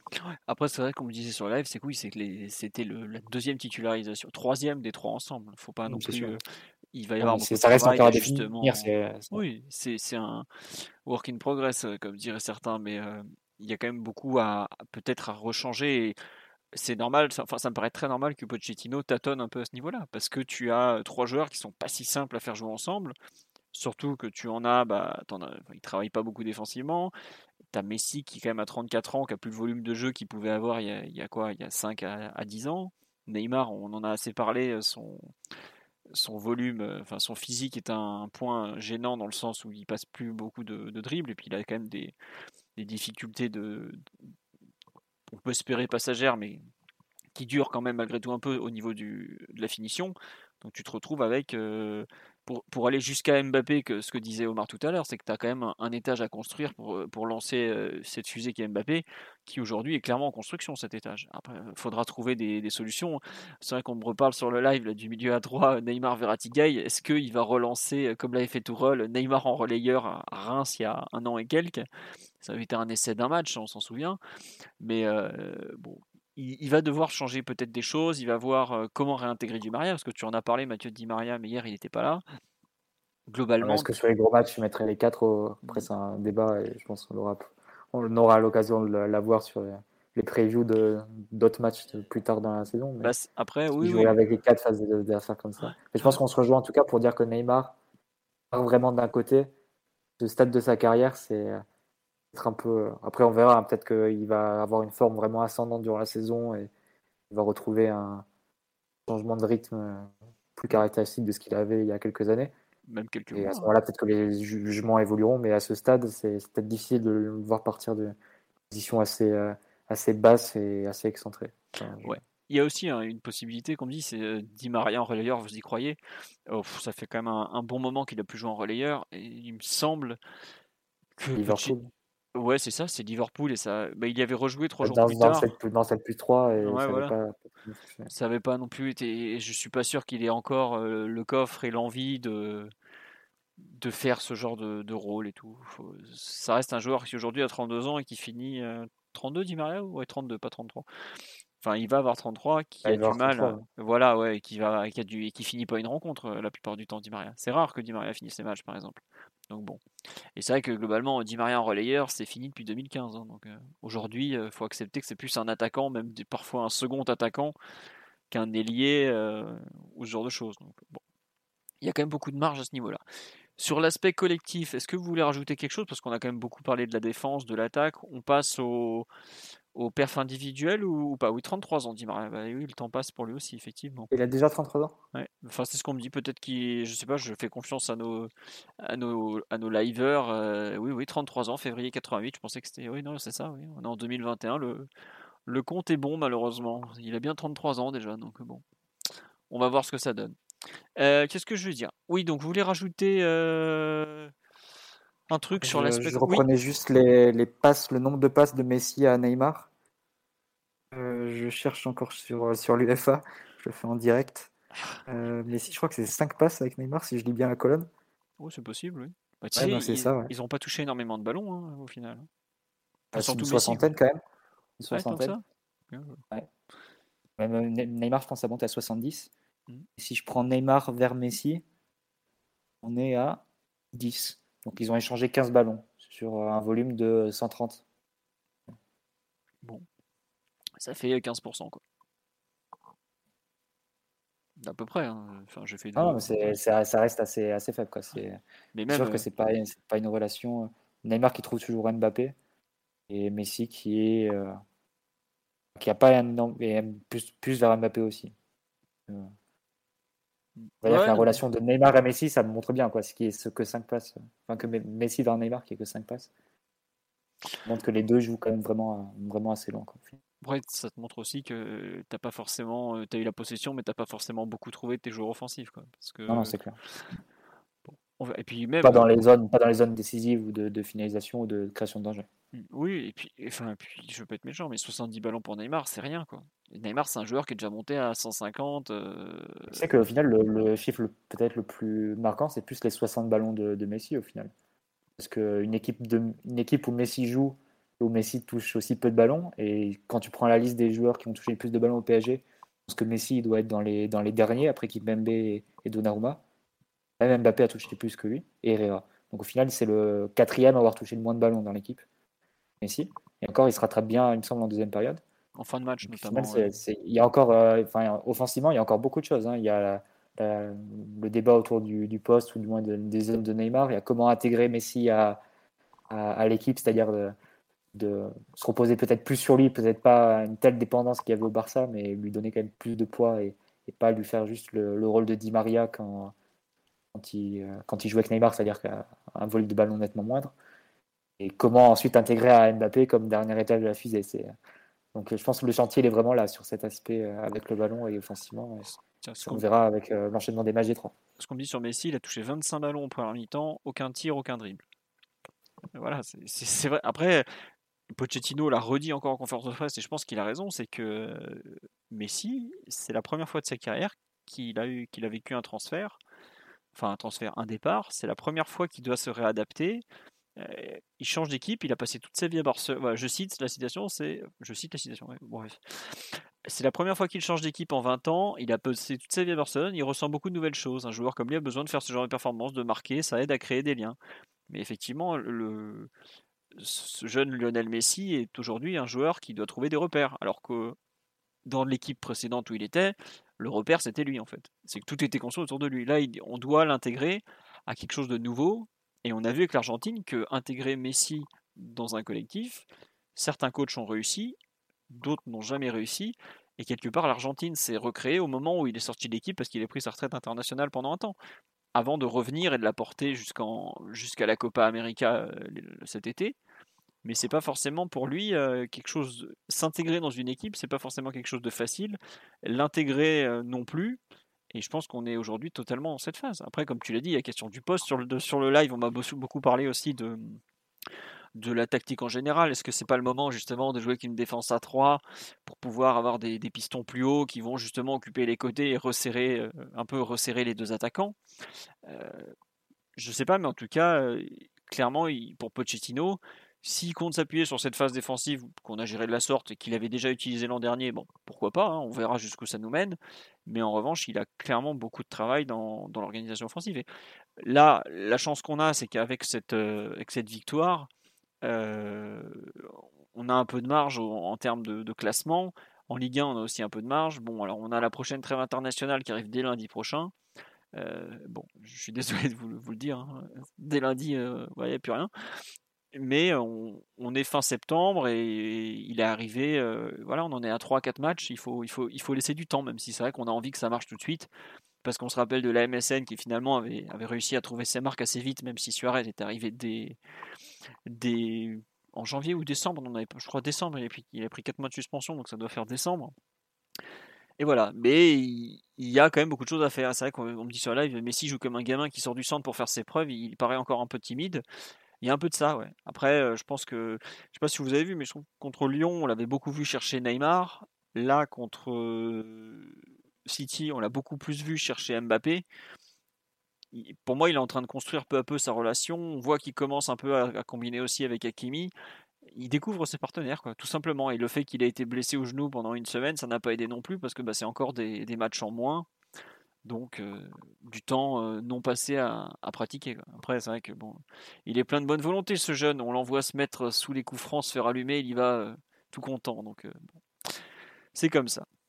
Et puis, il commence aussi à jouer avec Marco Verratti et il se rend compte du plaisir que c'est d'évoluer dans une équipe où Marco Verratti t'offre le ballon de façon assez incroyable. On parle effectivement du lien Messi-Verratti, mais c'est marrant, c'est qu'il y avait une déclaration de Xavi qui dit ouais, euh, Mbappé il va découvrir, je crois que c'était ouais, je sais plus c'est ou peut-être Iniesta, qui disait ouais, Mbappé il va découvrir ce que c'est que de jouer avec Messi.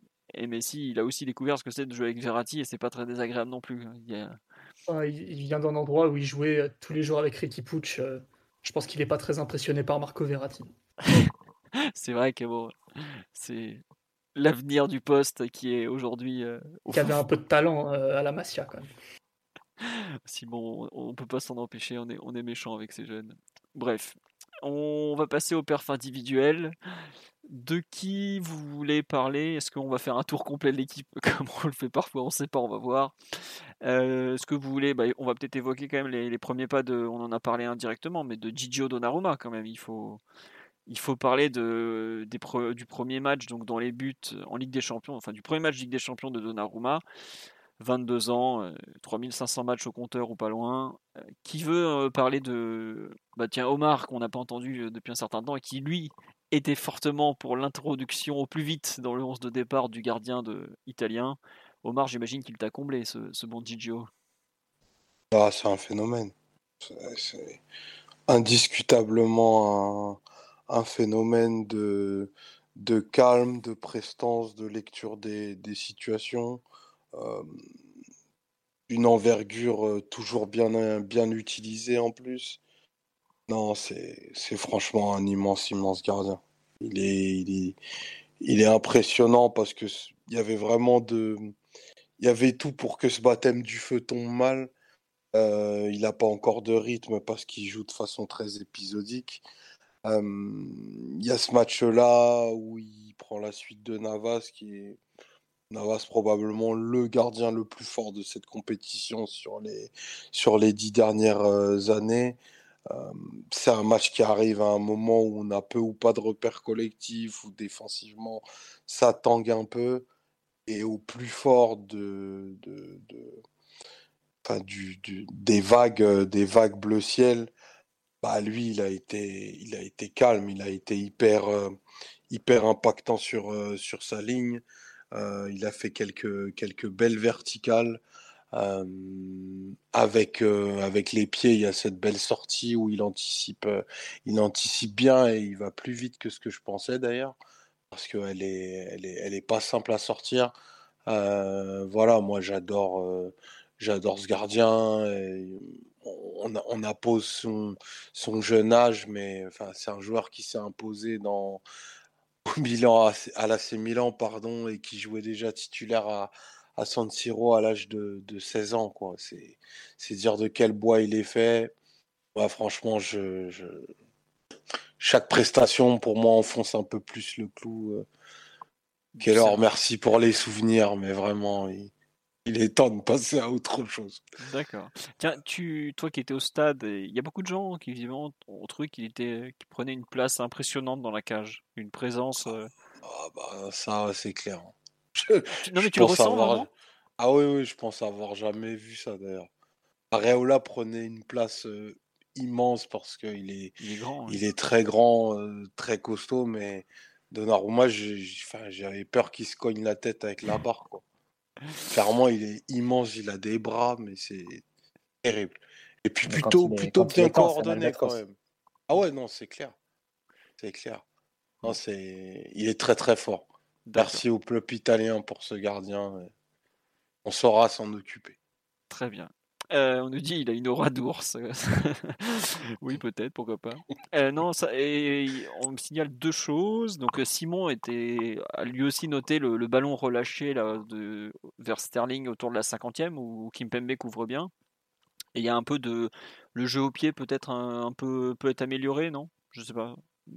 Alors c'est normal? alors alors je, je, renvoie tout le monde au, au PSG Manchester City d'il y a quelques mois il y a un écart assez significatif au pied entre nos, nos deux gardiens actuels. à ce point-là, tu trouves? Ah bon, euh, c'est sans commune mesure. Sans il, a envoyé il a envoyé qu'une relance en touche, non, euh, de Naruma hier? Oui, oui, il a envoyé en touche. seul.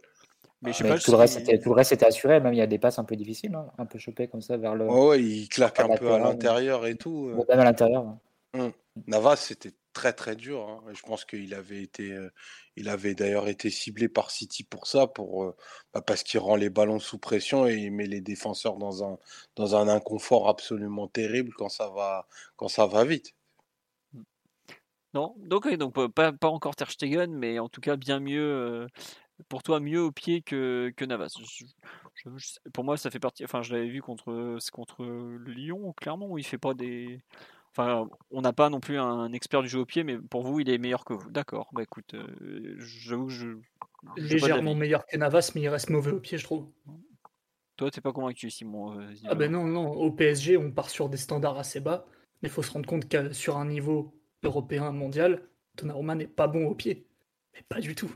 D'ailleurs, un des plans spécifiques euh, qui a bien marché de l'Espagne contre l'Italie en demi-finale de l'Euro, c'était de laisser Donnarumma envoyer euh, des merdes en touche parce qu'il n'avait pas la qualité de, de trouver des belles passes mi-longues euh, sur les latéraux ou, des ailiers. Quoi.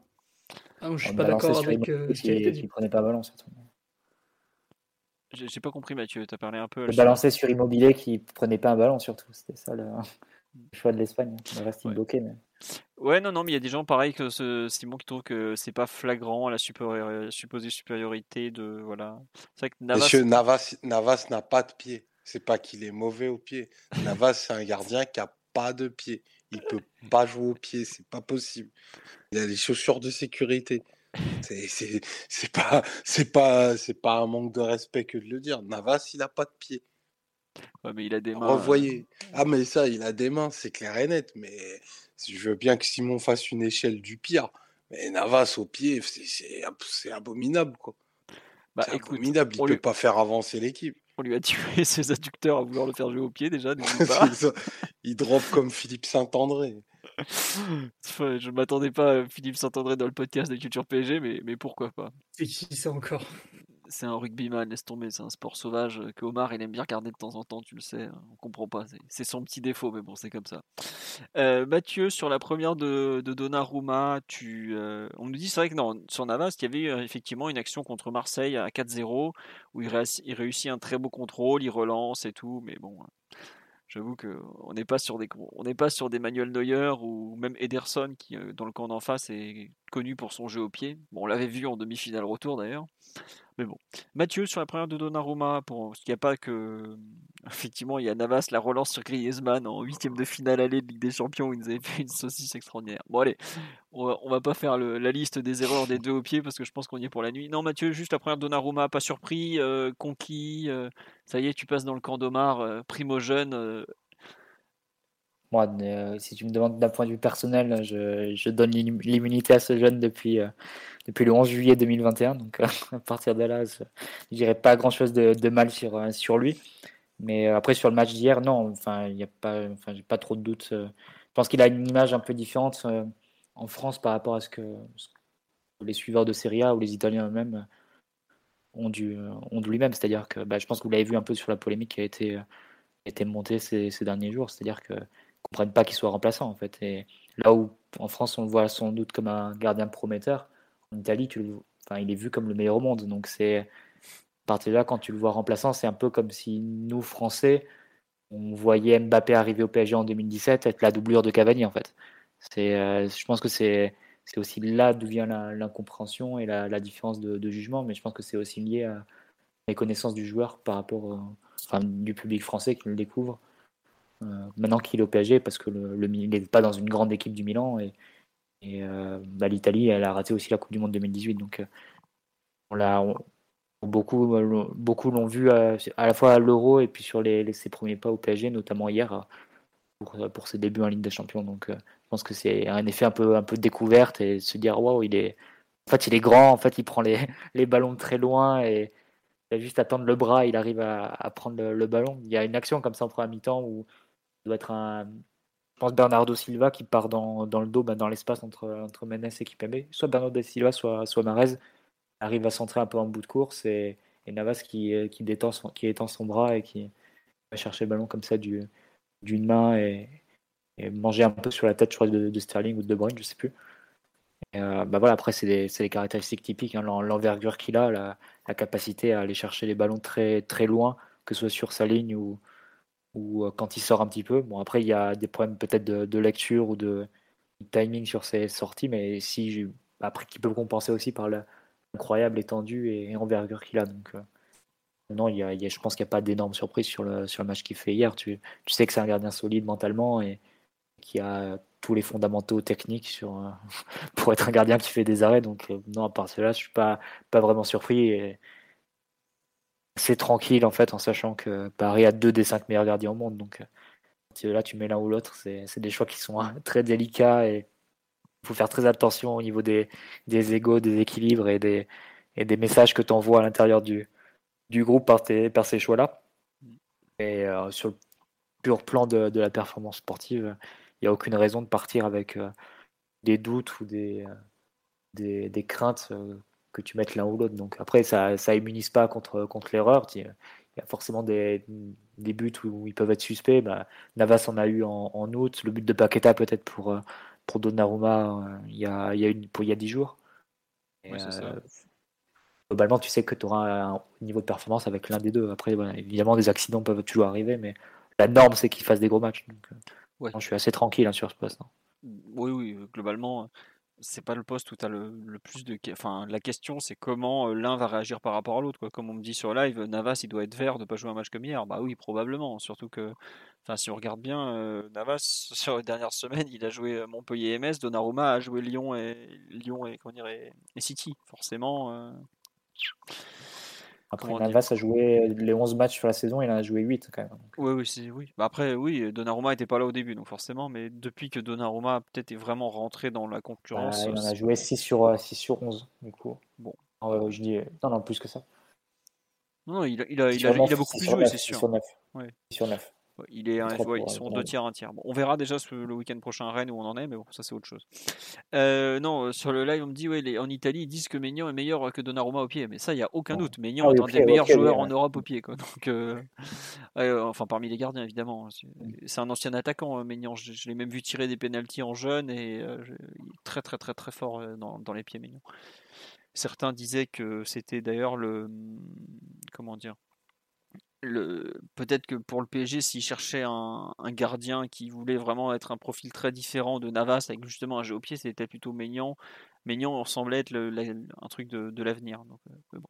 Il a choisi le Milan AC, il, y est très bien. On lui souhaite le meilleur à Mike. Vrai supporter du PSG d'ailleurs, comme beaucoup de, de nos gardiens qui ont été formés. Mais bon, ça c'est autre chose. On va passer à la suite. un point Moridio peut-être, Philo? Un point quoi? Ah, Moridio ah, bah, Il est à Lausanne Sport, si je me trompe pas, ce bon Mori. Il est plus à Châtelet, malheureusement, là où il nous a sorti les, de ses plus grands highlights en carrière. Mais bon, c'est autre chose. Euh, non, on en a aussi un autre euh, que j'ai retrouvé en Ligue 2. Je me, demande si Mpassi, qui était le gardien de la génération 94, ne joue pas à titulaire à Rodez, si je me trompe pas. Voilà. On a quelques gardiens. Marcin Boulka ne joue pas à Nice puisque Christophe Galtier ne fait pas tourner. Je n'ai pas de nouvelles de notre ami Garrison Innocent au, à Vannes, au Van OC. Donc euh, voilà, je ne peux pas vous faire un point plus complet sur les gardiens. Voilà. Euh, vous voulez parler de qui concernant la, défense euh, Est-ce que vous voulez faire un, tour complet? Est-ce que vous voulez vous focaliser peut-être sur les peut-être les joueurs les plus sollicités, Mendes, Kimpembe? Est-ce qu'on on, on va commencer peut-être Enfin, moi je pense qu'il faut un peu parler du match de de ce jeune Nuno Mendes qui était titulaire pour la troisième fois. On l'avait vu excellent contre euh, comment s'appelle contre l'OL. On l'avait vu beaucoup plus en difficulté à Metz, mais on n'avait pas fait de podcast après Metz. Là, c'était donc son premier match Ligue des Champions. Je crois qu'il avait dû jouer deux matchs en Europa League avec le Sporting l'année dernière. Il découvrait vraiment la Coupe d'Europe. Qui veut se lancer sur sa perf individuelle, sur un peu ce qu'on peut en retenir, sur le Surtout ça. On me dit bien, bien Nuno, très prometteur. Euh, Nuno Mensch, comme dirait Mathieu. Mais comme j'ai arrêté de vouloir faire le, le lusophone, je, ne le prononcerai pas comme ça. Simon, Omar, Mathieu, qui veut se lancer sur le notre portugais de 19 ans? Ou je peux en parler, il hein, n'y a pas de souci. Hein, j'avoue avoir été beaucoup plus convaincu par sa seconde mi-temps que par la première. J'ai eu un peu peur qu'il coule, honnêtement, quand entre la 30e et la 40e quand, City, ou City, j'allais dire quand Chelsea, quand City a commencé à vraiment pilonner le couloir, que Gay devait venir en permanence, que Kimpembe devait venir aussi parfois en deuxième lame, que Marez utilisait très bien le, un peu le, bah, sa finesse technique, l'espace, mais sans vraiment qu'il y ait de l'espace derrière lui. Je trouve que, ouais, comme dit sur live, il a. défendu même à ce moment-là, euh, Philo.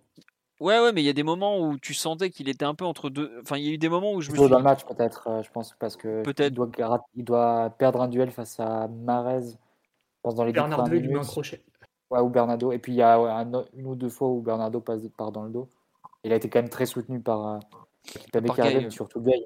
Ouais, non. Gay qui, qui venait. Euh, bah, comme c'est l'action typique de, de City, Mendes est attiré par. Euh, il doit sortir sur Marez.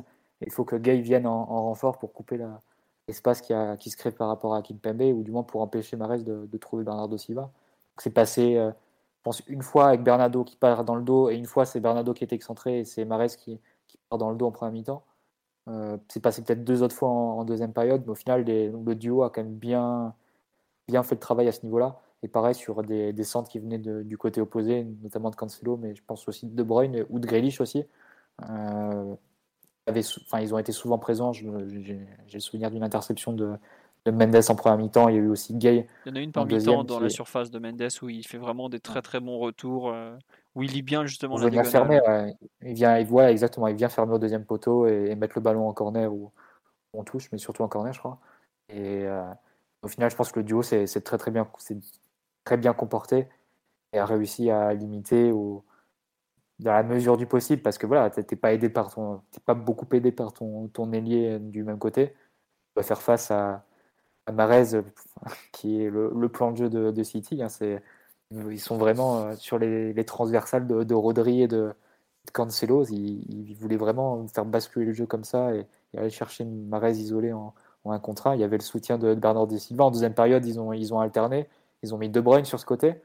Euh, et d'ailleurs, ça a donné une occasion euh, qui, est, sortie en angle fermé par, la, par, euh, Donnarumma du pied. Et tu avais aussi Walker qui parfois pouvait, pouvait se, joindre.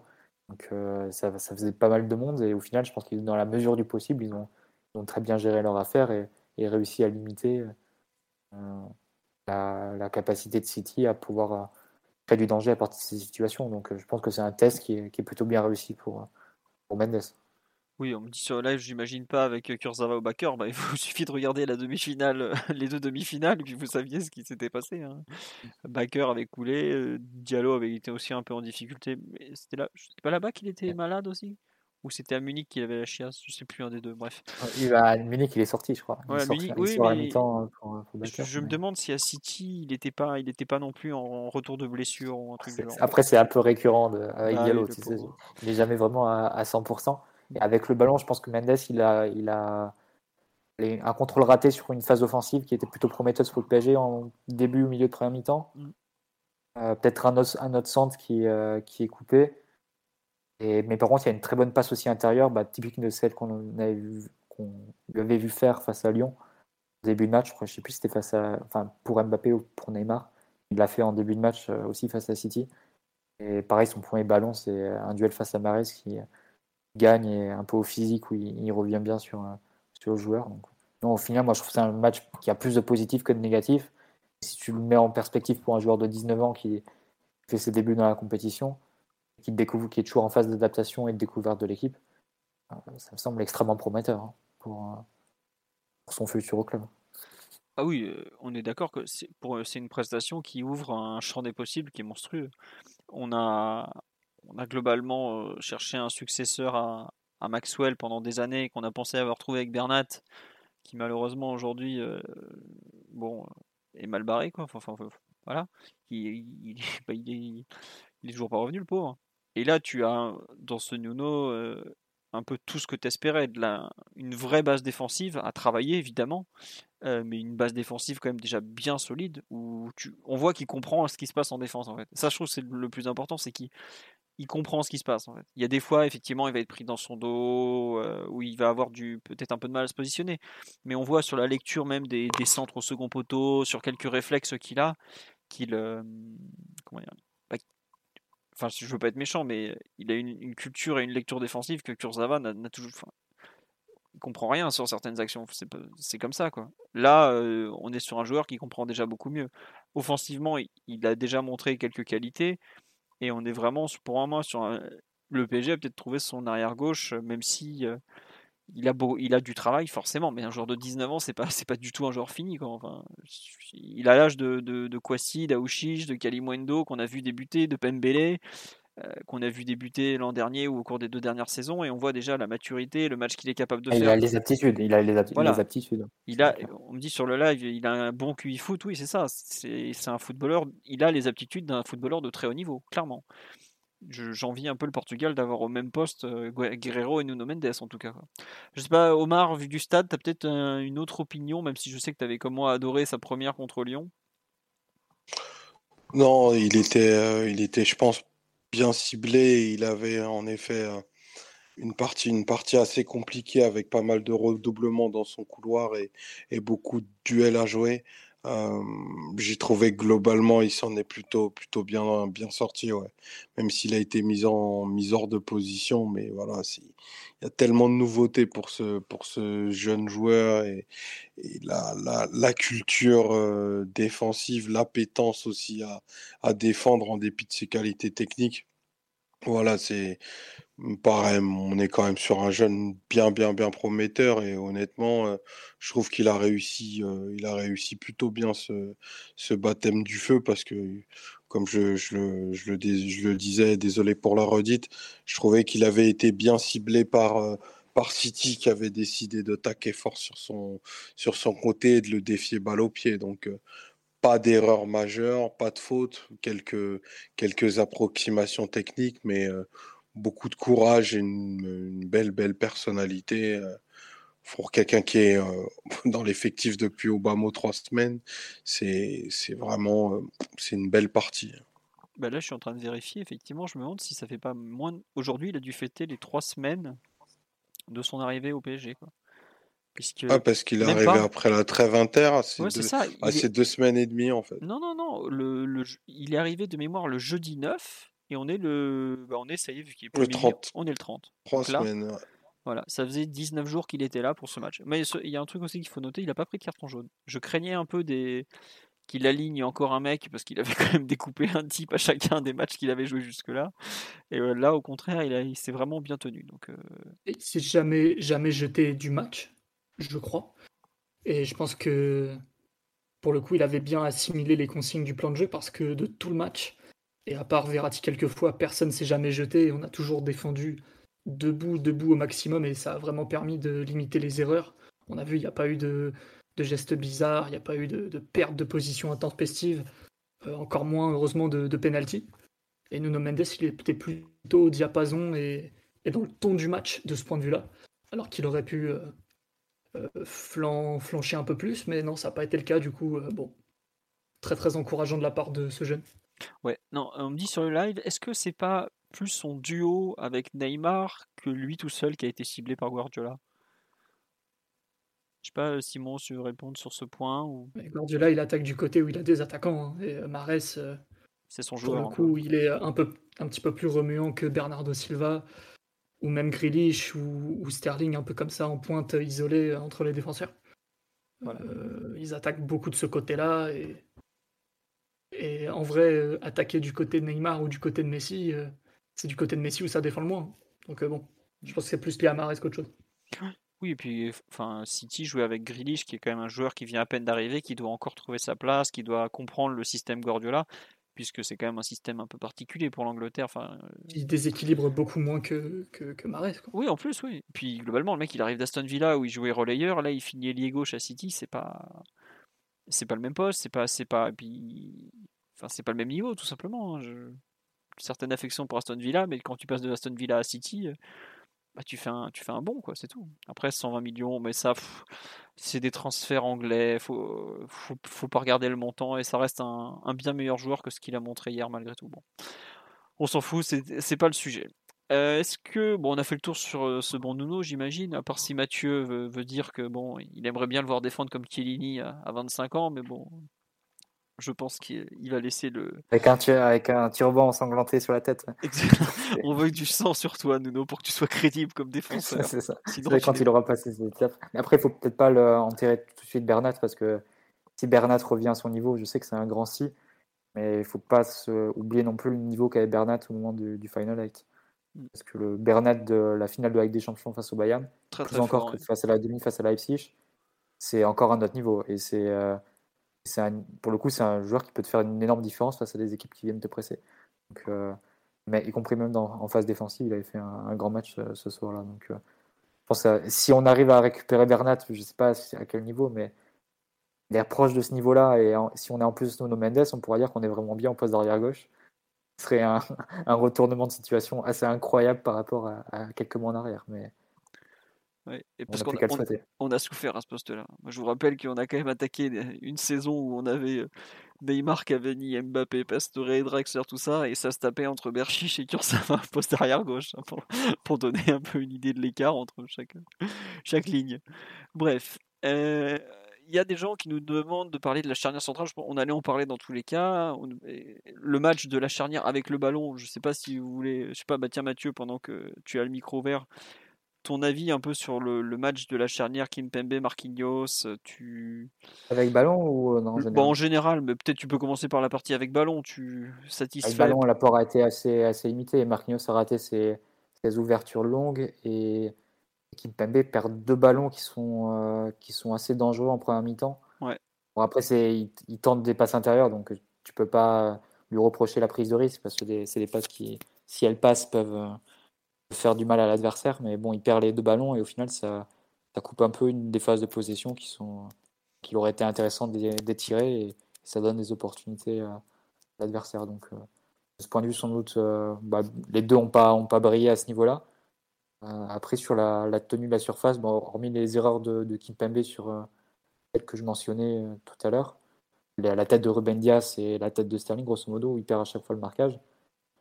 Pour le reste, je, quand ta charnière a fini à 20 dégagements, c'est que grosso modo, elle a fait le travail. Hein. elle a été présente sur, euh, sur les ballons euh, un peu chauds qui arrivaient dans les, dans les 6 mètres. Et, et, quand elle était au final un peu euh, soit en retard, soit, soit mise hors de position, bah, il y avait Donnarumma pour, pour, intervenir. Donc, au moi, je trouve que quand tu finis à zéro but encaissé face à, face City, c'est qu'il y a quand même une, certaine part de mérite là-dedans. Je, sais que Philo, tu as été, critique à leur sujet. Moi, j'ai trouvé une, partie solide à ce niveau encore. Plusieurs fois, ils ont mis hors jeu les, les attaquants de City, notamment Sterling, hein, quand ils partaient en profondeur. Après, après c'est là encore, il faut, faut prendre aussi le, en compte le, plan de jeu général et, et, ce qui se passe devant eux. C'est-à-dire que quand, quand Cancelo et Grealish sont, sont pas forcément cadrés, parce que Messi travaille pas sur son côté, euh, là forcément tu dois, tu dois faire plus attention à ce qui se passe euh, d'autres, tu peut-être plus mis sur le reculoir et tu es forcément de, obligé de reculer de, et de, ouais, de courir un peu vers ton but parce que le, cadreur est pas, est pas le, pardon, le porteur est pas cadré. Et, euh, et ce qui se passe devant toi n'est pas, pas forcément ultra, ultra compact et ultra recommandé dans les animations défensives classiques et, traditionnelles. Mais compte tenu de ce contexte-là, je pense aussi qu'ils ont fait qu'ils ont tenu la, baraque tout simplement. Juste pour euh, compléter un peu ce que tu disais, moi c'est pas euh, leur match, au contraire, je l'ai trouvé euh, bon. C'est plus le quand je vois des Kimpembe qui fait un mauvais match, non, je regrette. Par, comme tu dis, par rapport à la somme de travail qu'il y avait à faire, la qualité de l'adversaire, je, je trouve pas qu'il fait un mauvais match. Pour moi, il fait même un bon match. Je sais que certains vont hurler en entendant ça. Alors certes, il y a deux erreurs de marquage effectivement qui coûtent cher parce que bah, ça peut faire deux buts, qui a les deux pertes de balles. Mais ne les fait pas, je suis d'accord euh, pour dire. Enfin, si tu veux, dans ces cas, dans ces cas-là, il faut que la charnière, quand tu as ce plan de jeu-là, il faut que ta charnière elle soit, euh, c'est intraitable dans tous les ballons qui arrivent comme ça dans les 6 mètres. Il faut qu'ils arrivent à ne pas perdre de, la référence du joueur qui marque et, qu'ils arrivent à, faire les dégagements. Donc forcément, tu peux pas non plus éliminer ces, petites erreurs-là. Non, elles comptent, mais, euh, mais bon, au final, si tu mets en rapport par rapport au volume de, de, tous les centres qui sont arrivés, bah, c'est sûr que le, bilan. Euh, bah, c'est pour ça que moi je trouve c'est par rapport à ils la. Ont, ils ont plus renvoyé qu'ils ont que, que, de situations qu'ils ont pu subir. Oui, c'est ça. C'est en fait, je trouve que c'est un rapport de entre la sursollicitation, surtout côté gauche en fait. pareil, Nuno, j'ai pas envie de l'enfoncer parce que oui, effectivement, il s'est fait prendre par moment, mais au bout d'un moment, quand tu te fais pilonner comme ça pendant 15-20 minutes, parce que c'est vraiment un pilonnage du côté, euh, que tu as besoin d'une attention pareille, et que tu as autant de joueurs à gérer, parce que comme je le dis, sur l'action de Kimpembe là, avec Sterling, ils sont deux Parisiens en défense pour trois attaquants Citizen. Et ça, c'est des, des, des, situations qui sont revenues plusieurs fois. Et je regrette, au bout d'un moment, tu ne peux plus. Alors certes, effectivement, il fait des erreurs. C'est limite, enfin c'est ça qui est fou, c'est qu'il fait des erreurs au moment où il est peut-être le, bah, c'est pas les, c'était pas les moments les plus durs à gérer. Il a fait des corrections, notamment sur des centres où euh, bah, Marquinhos est un peu pris. Bah, enfin, Marquinhos doit aller aider face à Grealish, notamment. Kimpembe doit corriger. Il y a eu d'autres moments où ça, c'était vraiment compliqué parce qu'il y avait, il y a beaucoup de centres, et il y a beaucoup de monde aussi à gérer. Et c'est pour ça, j'ai vu de ouais, Kimpembe pire joueur sur le terrain. Je me enfin, pas, pas, du tout quoi. Je, vraiment, je comprends pas. Alors c'est vrai qu'il y a deux erreurs de marquage qui sont très visibles et qui coûtent, qui coûtent cher. On peut pas nier. Mais par rapport au volume, par rapport au, style du match, moi je je trouve pas qu'il fasse un, mauvais match. Alors peut-être effectivement que dire qu'il fait un bon match, c'est abusif parce qu'il y, y, a, deux, même trois erreurs avec la relance dont tu parles. Mais euh, enfin, je sais pas, peut-être que vu du stade, Omar, tu as vu des choses que, que moi je n'ai pas vues, ou Simon, toi je sais que tu, tu seras comme moi, tu vas le défendre. Bon, peut-être parce qu'on l'aime bien tous les deux, c'est vrai.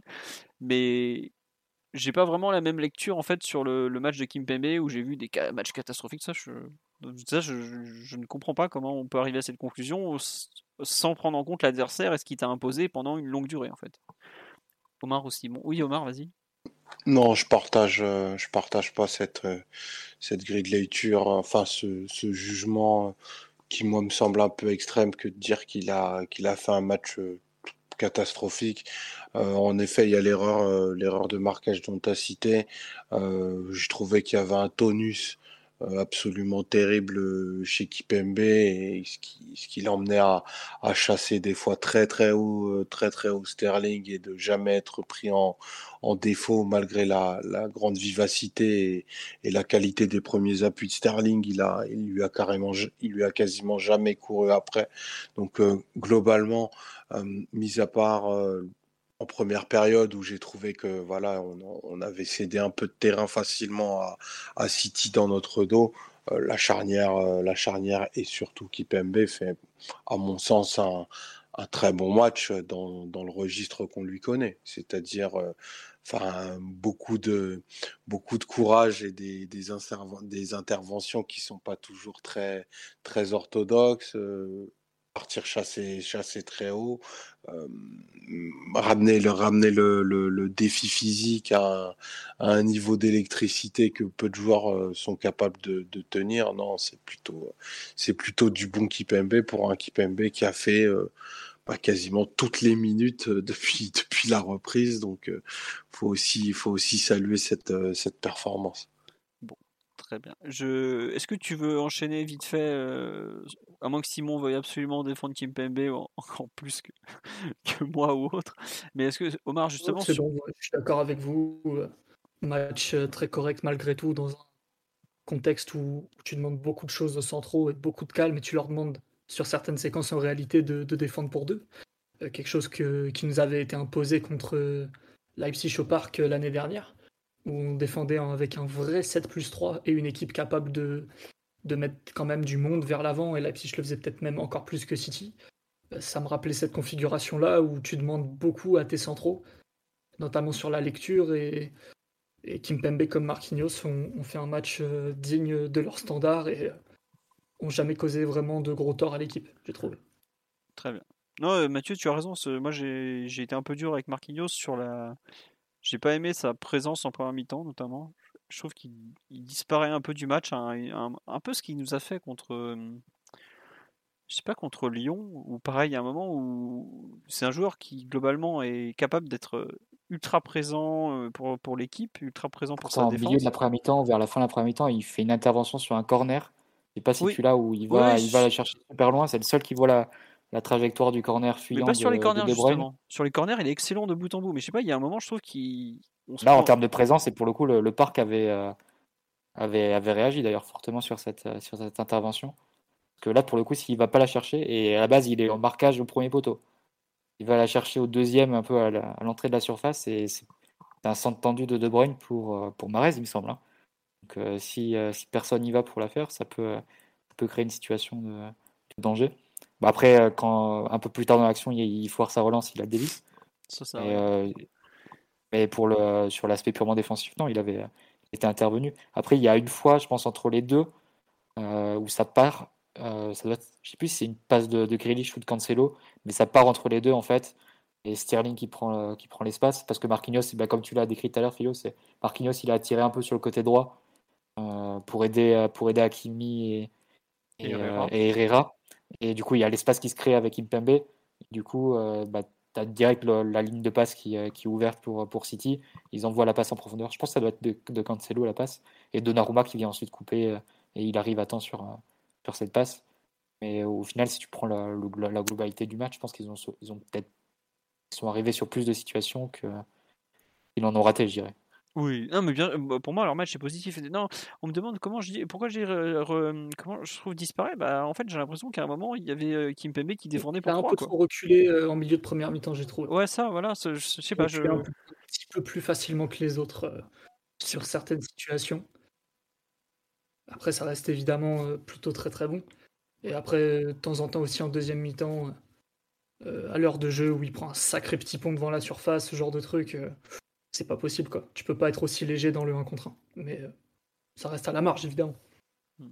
Euh, oui, il a failli marquer, oui. C'est vrai que oui, bah, oui. Globalement, sur les coups de pied arrêtés, je pense que ça a été le meilleur joueur du match. Et Dieu sait que City est une très très très bonne équipe sur coups de pied arrêtés.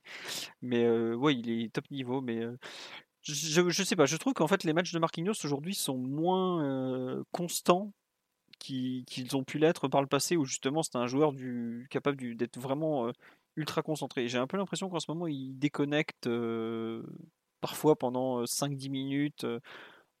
En fait, comme s'il déconnectait un peu de son rôle de capitaine de défense. Après, c'est que le début de saison et il n'est pas non plus. Ce n'est que le début, voilà. Il va monter. Contrairement aux autres, il est rentré tard. Il a.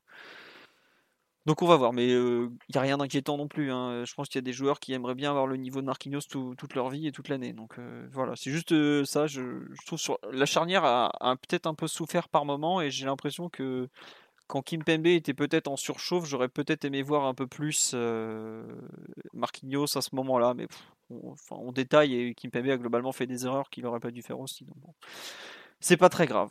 Euh, vous voulez dire un mot sur le match de Hakimi ou on passe au milieu de terrain et notamment au, numéro 6 puisqu'il y a quand même eu un choix très fort à ce niveau-là?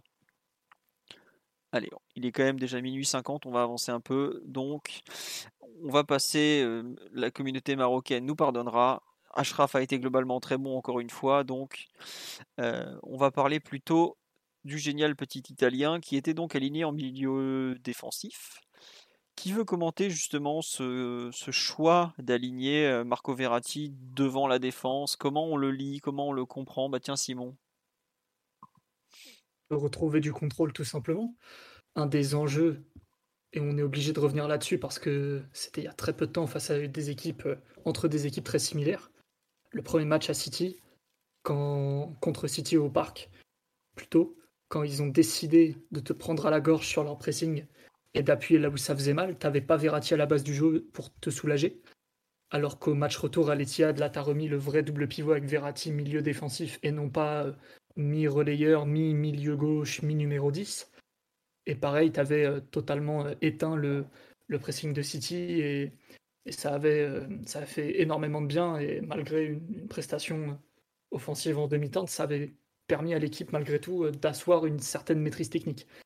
Forcément, quand tu le mets en numéro 6 face à une équipe qui s'est pressée, c'est le genre de choses dont tu attends de lui. Et faut pas se cacher derrière notre petit doigt ou, faire les faux modestes ou que sais-je. Dans cette situation, c'est le meilleur milieu pour sortir de la pression au monde. Et de très loin en plus. C'est-à-dire qu'il y a les très bons milieux pour sortir de la pression et vous les connaissez. Et il y a lui qui est capable de voir se retourner, garder le ballon, enchaîner, rester debout, tenir l'adversaire à distance. Euh, c'est hors pair comme, euh, comme qualité. Du coup, ça t'a permis dans le jeu d'asseoir malgré tout des temps de possession et de, casser un peu le pressing de City. Après, le problème, euh, c'est un problème à 11, c'est un problème à 11 contre 11, c'est que les moments où, où te sauve du pressing, derrière, on n'en a pas fait grand-chose pour bien attaquer.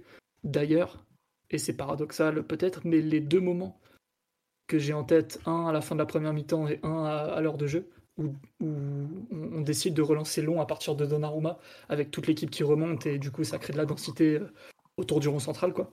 À chaque fois, on gagne des seconds ballons et on, fait courir City vers son but, et, on n'est pas très loin de créer des occasions à chaque fois.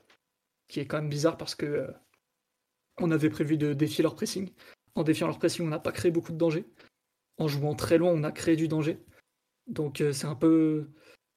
Peut-être qu'il aurait, fallu jouer long un petit peu plus souvent à l'image de ce qu'on avait su faire euh, à, à l'Allianz Arena contre le, Bayern, où on récupérait beaucoup de seconds ballons euh, sur des, longs dégagements, même si le premier duel n'est pas gagné. Ça, c'est pas important. Ce qui compte, c'est le, deuxième. C'est le deuxième. mais malgré tout, Verratti, évidemment, te fait un bien fou et prouve aussi, encore une fois, qu'il a besoin d'à peu près euh, zéro préparation, zéro entraînement pour sortir euh, une masterclass en, en Champions League et c'est pas la première fois, ce sera sans doute pas la dernière. Alors euh, il est incapable de jouer quatre matchs d'affilée, mais quand il faut mettre le smoking, il est là et, et c'est toujours très très impressionnant cette faculté de sortir le match qu'il faut en étant totalement non préparé. Quelque chose que Neymar, par exemple, n'est pas capable de faire. Mais Simon, qu'est-ce que tu l'emmerdes avec tes messes PSG Sans lui une bouteille de Chianti et il joue 80 minutes de top niveau. C'est pas tout à fait un footballeur comme les autres, faut, faut l'admettre. Comme tu l'as dit. Euh, il doit faire 11 ou 12 km. C'est pas une. Ramener aux 90 minutes. Ah c'est pas une. C'est pas une hein. petite, petite prestation. Après, il perd euh, sa lucidité, je trouve, avant de sortir, mais ça se voit qu'il est, ah, il est bien après beaucoup, beaucoup d'efforts. Mais ce qui fait euh, les 70 minutes avant, c'est monumental. Mais bon, il est en train de banaliser ce genre de prestation, j'ai l'impression. Oh, oui et non, mais en fait, c'est marrant de voir à quel match, à quel point, à chaque match européen très médiatique du PSG, euh, bah, Verratti apparaît. Quoi. Enfin, on en a parlé plusieurs fois, mais euh, Liverpool, il cherche encore comment l'arrêter. Euh, le Bayern, ils avaient pris une claque. Le Barça, ça fait 10 ans qu'ils lui courent après qu'ils auraient tellement aimé le, recruter. Chaque, euh, grand match européen voit un grand Verratti ou presque. Il n'y a eu que effectivement le, PSG Barça de l'an dernier, là le huitième retour, il n'est pas bon du tout. Mais bon, on était dégueulasse ce soir-là, donc c'était un peu collectif. Mais globalement, tu sais qu'à chaque soirée européenne, ah, il sera au niveau. quoi. C'est pas un joueur sur lequel tu te poses beaucoup de questions. Tout à l'heure, Mathieu disait dans les buts, tu te poses pas trop de questions. Quand tu alignes Verratti, tu sais que tu auras un minimum euh, qui est au-dessus du maximum de 99% des milieux de la planète. Quoi. Donc c'est comme ça. Je sais pas, Mathieu ou Omar, ce que vous avez pensé de, de ce retour de Marco Verratti en 6 ou même de son match en général. Mais en fait, est-ce qu'on peut vraiment être surpris? C'est pratiquement ça la question. Quoi.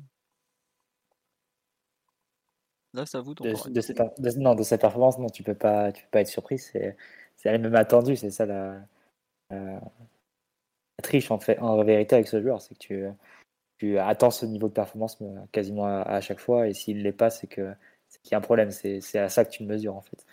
Et, euh, mais après, sinon, je pense que ce qui est notable, c'est le, fait de le revoir devant la défense. Oui. Forcément, ça, fait, ça faisait longtemps. Ce, n'avait pas eu ce type de plan de jeu, du moins face à des, des équipes. Euh, importante et en Ligue des Champions.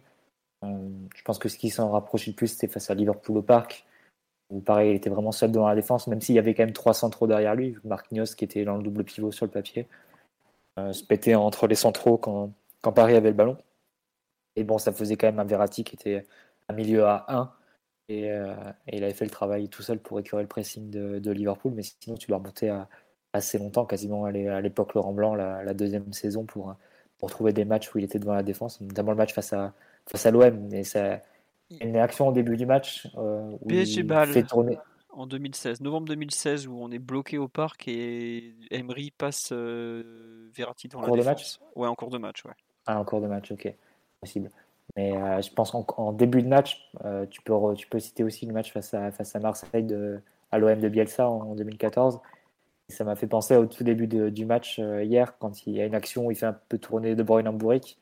Parce que City pressait au départ avec, euh, les deux, avec deux attaquants sur nos centraux et De Bruyne sur, euh, sur, sur Verratti. Ensuite, tu avais une ligne de 4 avec Grealish et Walker sur les côtés, et Rodri et, Bernardo Silva. Et, et la façon dont il fait tourner De Bruyne en bourrique, ça m'a rappelé vraiment la façon dont il avait, il s'était échappé de, de lors de ce fameux match au parc face à, face l'OM.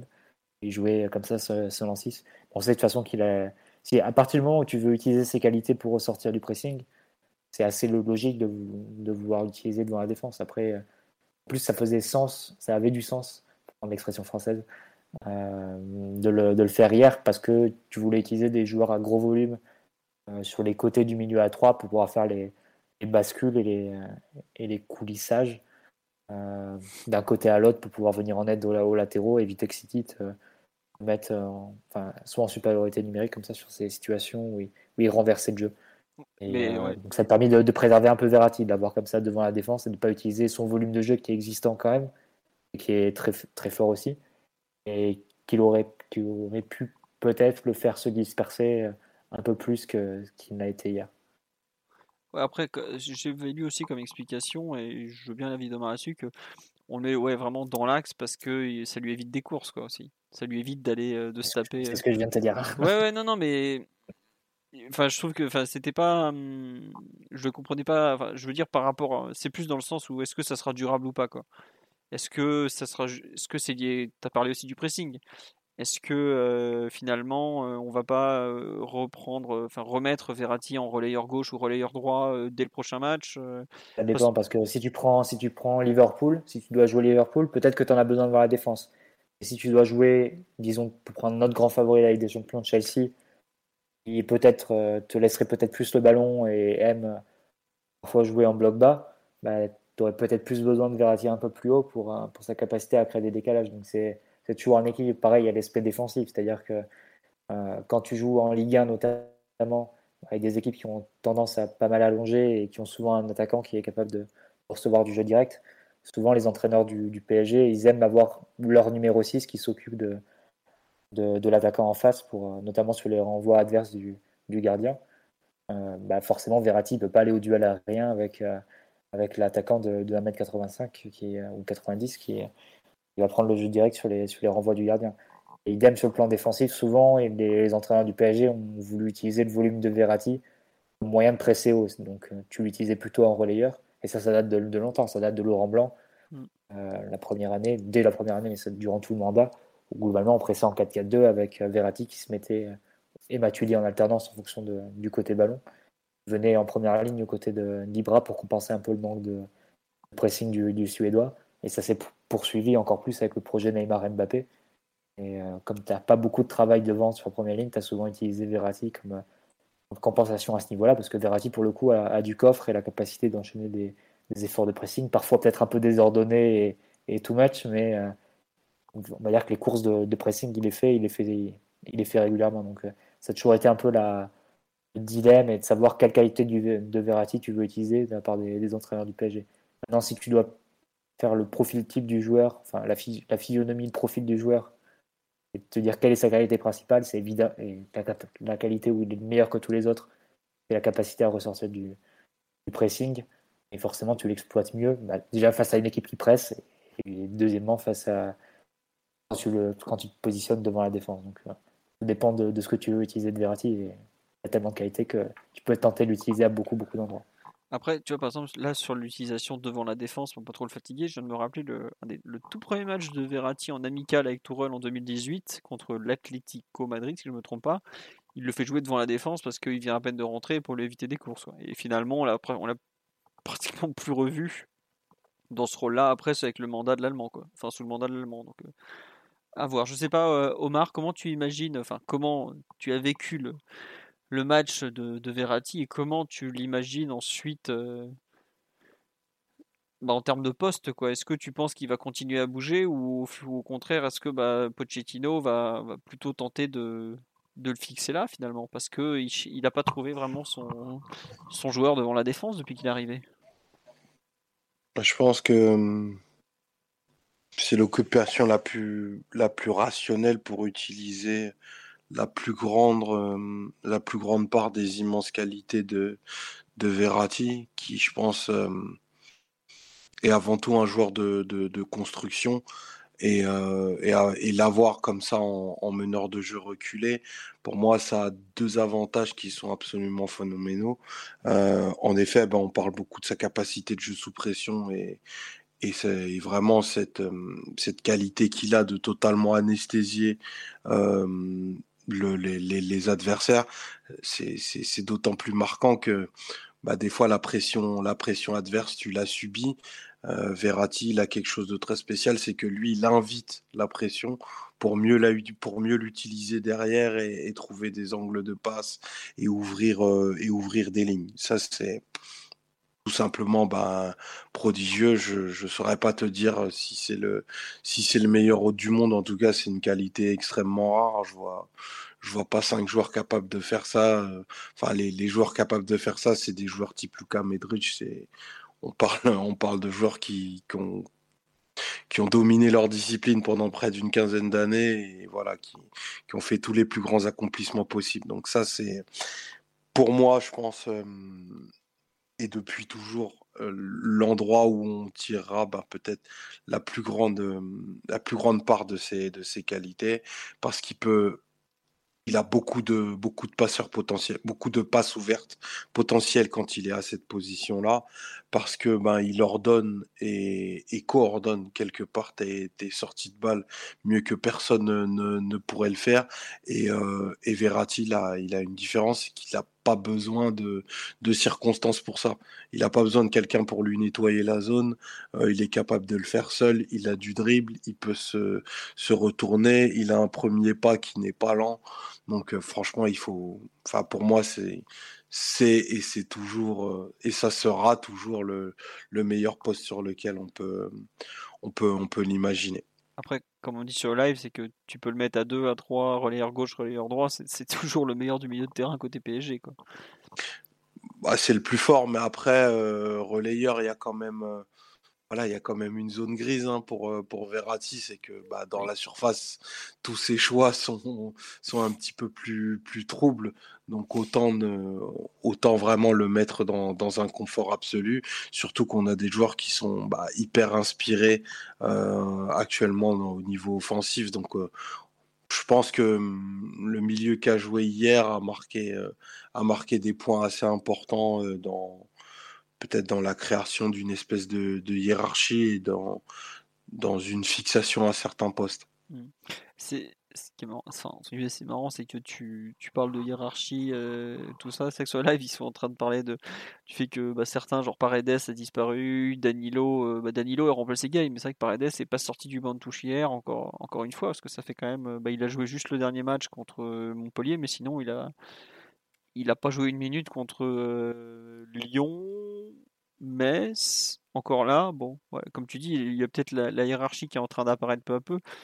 Dans la, dans la hiérarchie aussi, vu qu'on a un peu fait le tour sur l'extraordinaire Verratti, on est quand même un peu obligé, c'est même un grand plaisir d'en parler, de parler du, match de Gay, même si j'ai l'impression que Simon ne sera pas d'accord avec les autres pour changer. Euh, qu'est-ce qu'on peut retenir un peu de cette prestation de, de Gay, outre ce, but d'une formidable cacahuète sous la, en pleine, vraiment en pleine lucarne? On peut pas faire plus lucarne. Mais qu'est-ce qu'on. Toi, toi, Omar, tu dis qu'il y a quand même une vraie hiérarchie. Simon a l'air de dire que avec le ballon, c'était pas suffisant pour Gay pour justement se, placer comme un indispensable de l'équipe Il y, a déjà argument, argument. de hiérarchie. Bah, il y a quand même des joueurs qui sortent pas du banc. Enfin, on peut pas faire comme si c'était euh, totalement facultatif. Je te dis pas que c'est totalement, totalement fixe, mais figé, bien entendu. Mais dans un, dans un match qui correspond à être euh, bah, le sommet de ce qui, qui a été présenté depuis le, le début de saison, tu peux pas occulter que les trois du milieu ont fait, euh, dans des styles très différents, des matchs plutôt pleins et qu'ils ont donné de la consistance. Et que, à pas un moment hier, pour ma part, je me suis dit, ah ben faut changer l'un des trois du milieu parce que n'importe qui sur le banc pourrait apporter quelque chose, non pas de différent, mais de, supplémentaire. Ça, on, ça, on peut objectivement pas le, pas le nier. Et euh, si demain, tu as une, une, autre grosse opposition et que hum, Pochettino décidait de remettre les décidait pardon de remettre les, les trois mêmes au milieu, bah personne ne pourrait crier à l'injustice, il l'aurait mérité. Enfin, pour en revenir à, ta question initiale, le début de saison de Gay, il est juste étourdissant en fait, parce que tu outre le fait que ce soit un joueur qui soit, qui est devenu décisif, c'est-à-dire qui est devenu euh, l'espèce de 8 euh, dont on a souvent parlé, qui est capable de, s'incorporer et de marquer sur les seconds ballons. Euh, L'abattage qu'il a eu hier, sa capacité à exister vraiment à 360, à la récupération, euh, à des fois s'associer en n'étant pas du tout dégueulasse avec le ballon. Et là-dessus, je m'inscris, euh, je m'inscris en faux avec ce que dira probablement Simon tout à l'heure. et vraiment à être, euh, enfin, non pas une, une pièce rajoutée de l'équipe, mais vraiment quelqu'un qui a, qui a impulsé un, un, un, vrai, un vrai leadership et, et qui, est en plus décisif, quoi, et pas de, n'importe quelle façon. Non, c'est vraiment, un match majeur, comme il a déjà pu en faire dans la, compétition. Euh, on parle souvent des moments où, où Gay se plante, et je trouve que des fois, euh, alors attention, on en fait beaucoup trop sur les qualités techniques supposées des uns, des uns et des autres mais le cœur, l'abnégation et le don de soi, enfin, c'est c'est pas des il faut il faut il faut il faut l'avoir et il faut et c'est ça le liant d'une équipe. Donc il ratera il ratera probablement d'autres matchs. il y aura des fois des bien sûr, bien sûr, mais après bah, il n'y a, y a pas que ça. Il n'y a, vraiment pas que ça une équipe de foot et, un bon et un grand joueur, ce sera jamais 100% de qualité technique et 0% du reste. Et vraiment, je, je vise personne en, disant ça, mais cette espèce d'humilité qu'il a à se mettre au service des autres, eh ben c'est hyper hyper précieux. Euh, voir qu'en plus qu'il est qu'il est récompensé en étant décisif dans la surface. Il y a 10 milieux de terrain au PSG. Euh, allez, 9 sur 10 d'entre eux sont incapables de marquer un but, ben, rien que ça, ça, en fait un joueur très, très, très différent. Donc, euh, moi, je le salue. Il a mérité son, son ovation quand il est sorti du parc et euh, le, le, trophée très honorifique d'homme du match qu'il a reçu est, à mon sens, ultra limité parce qu'il est ultra mérité, pardon, parce qu'il est dans une séquence où il est vraiment excellent en tous les points. Donc on pourra faire de la micro-tactique, aller chercher plein de petits détails de son jeu qui sont pas parfaits, mais ce qui donne à cette équipe, ça vaut, ça vaut vraiment tous les discours qu'on peut faire. Très bien, bon, ce sera le, le petit mot de la fin sur Kane. C'est vrai que tu as raison, souligner qu'il a été élu homme du match dans un match où Messi met quand même un but, ou il y a quand même eu pas mal de joueurs qui se sont mis en évidence. Et bon, lui, il met quand même. lui aussi, marque, mais c'est pas forcément au coup d'envoi celui sur lequel on aurait parié pour dire ouais, l'homme du match d'un PSG Manchester City, ça serait Idriss Gueye, quoi. Clairement pas, mais bon, c'est tout à son honneur et c'est vrai que ça vient couronner un excellent début de saison. Mathieu, tu rejoins l'analyse de Omar ou tu crains comme Simon que peut-être que les, défauts de Gay réapparaissent à, moyen terme et qu'il est, peut, même si c'est dur de dire ça, parce que j'apprécie moi aussi le, dépassement de soi qu'il offre à l'équipe en, dans un léger sur-régime peut-être? Bah, si le, la forme qui est censée maintenir Gay sur le, long de la saison, c'est un but tous les deux matchs. Non, oui, ça, c'est sûr. je pense pas qu'il la maintiendra. Et bon, pareil pour, pour Ander Herrera. Je pense qu'il y a évidemment en termes de, de, réalisation et de finition, forcément des statistiques qui vont être amenées à baisser, mais malgré tout, pense que le max de Matuidi, qui est un peu la référence dans le, côté du, milieu relieur qui, se projette et qui va marquer les buts au PSG, a été 7 ou 8 buts euh, par saison au PSG pense qu'il a dû mettre. Ouais, c'est ça. Il a marqué une fois 8 buts et il a marqué deux fois 7 buts au PSG par saison. Et Gay, il en est déjà à 4 cette année. Donc, euh, bah, il, est sur, il doit être en avance sur le tableau de bord, le tableau de marche. Mais euh, non, enfin, moi, je vois du, quasiment que du positif sur, sur la prestation de Gaillard. Le, peu de négatif, c'est les situations de contre-attaque où globalement il prenait le, couloir gauche et où il était servi. Et ça, c'est plus sur des, des, situations qui ont été un peu mal jouées par nos offensifs, où la, la connexion n'est pas encore pleinement établie parce que ah, il, doit être, il doit servir juste de l'heure ou bien de, de, de, joueur qui va vraiment poursuivre l'action jusqu'à la fin et peut-être euh, être là pour ramasser dans la surface, mais pas être de, celui qui mène la contre-attaque ou est servi dans les, dans les premiers instants de celle-ci. Mais hormis ça, je pense que le, le rôle qu'il a eu pour aider Nuno Mendes sur un aspect qui est crucial dans le jeu de City et qui était crucial dans la façon dont, on allait animer notre, notre défense. Je vois pas ce qui est possible de lui reprocher. Et en deuxième période, il s'est même permis des, bonnes choses sur le plan technique avec des passes vers l'avant, des, un petit crochet euh, dans ce qu'il a l'habitude de faire comme ça en double contact quand, l'adversaire vient le presser et, et qui fait régulièrement quand il est, bien physiquement. Après, est-ce qu'il est capable de, de manier ce, niveau toute la saison? Bon, bah, c'est un peu le même discours qu'en derrière. Jusqu'à présent, ça a rarement été le cas. Et euh, il y a toujours des joueurs qui ont fonctionné un peu par, creux, par vague. C'est pour ça que, que j'enterrerai ni, ni ni, euh, Paredes. Je pense que l'intérêt du PSG, c'est aussi de les, les, impliquer eux. Et... Parce que quand on aura besoin, parce que c'est des joueurs d'un certain niveau. Ils ont aussi des références à, ce niveau de compétition et face, au même type d'adversaire.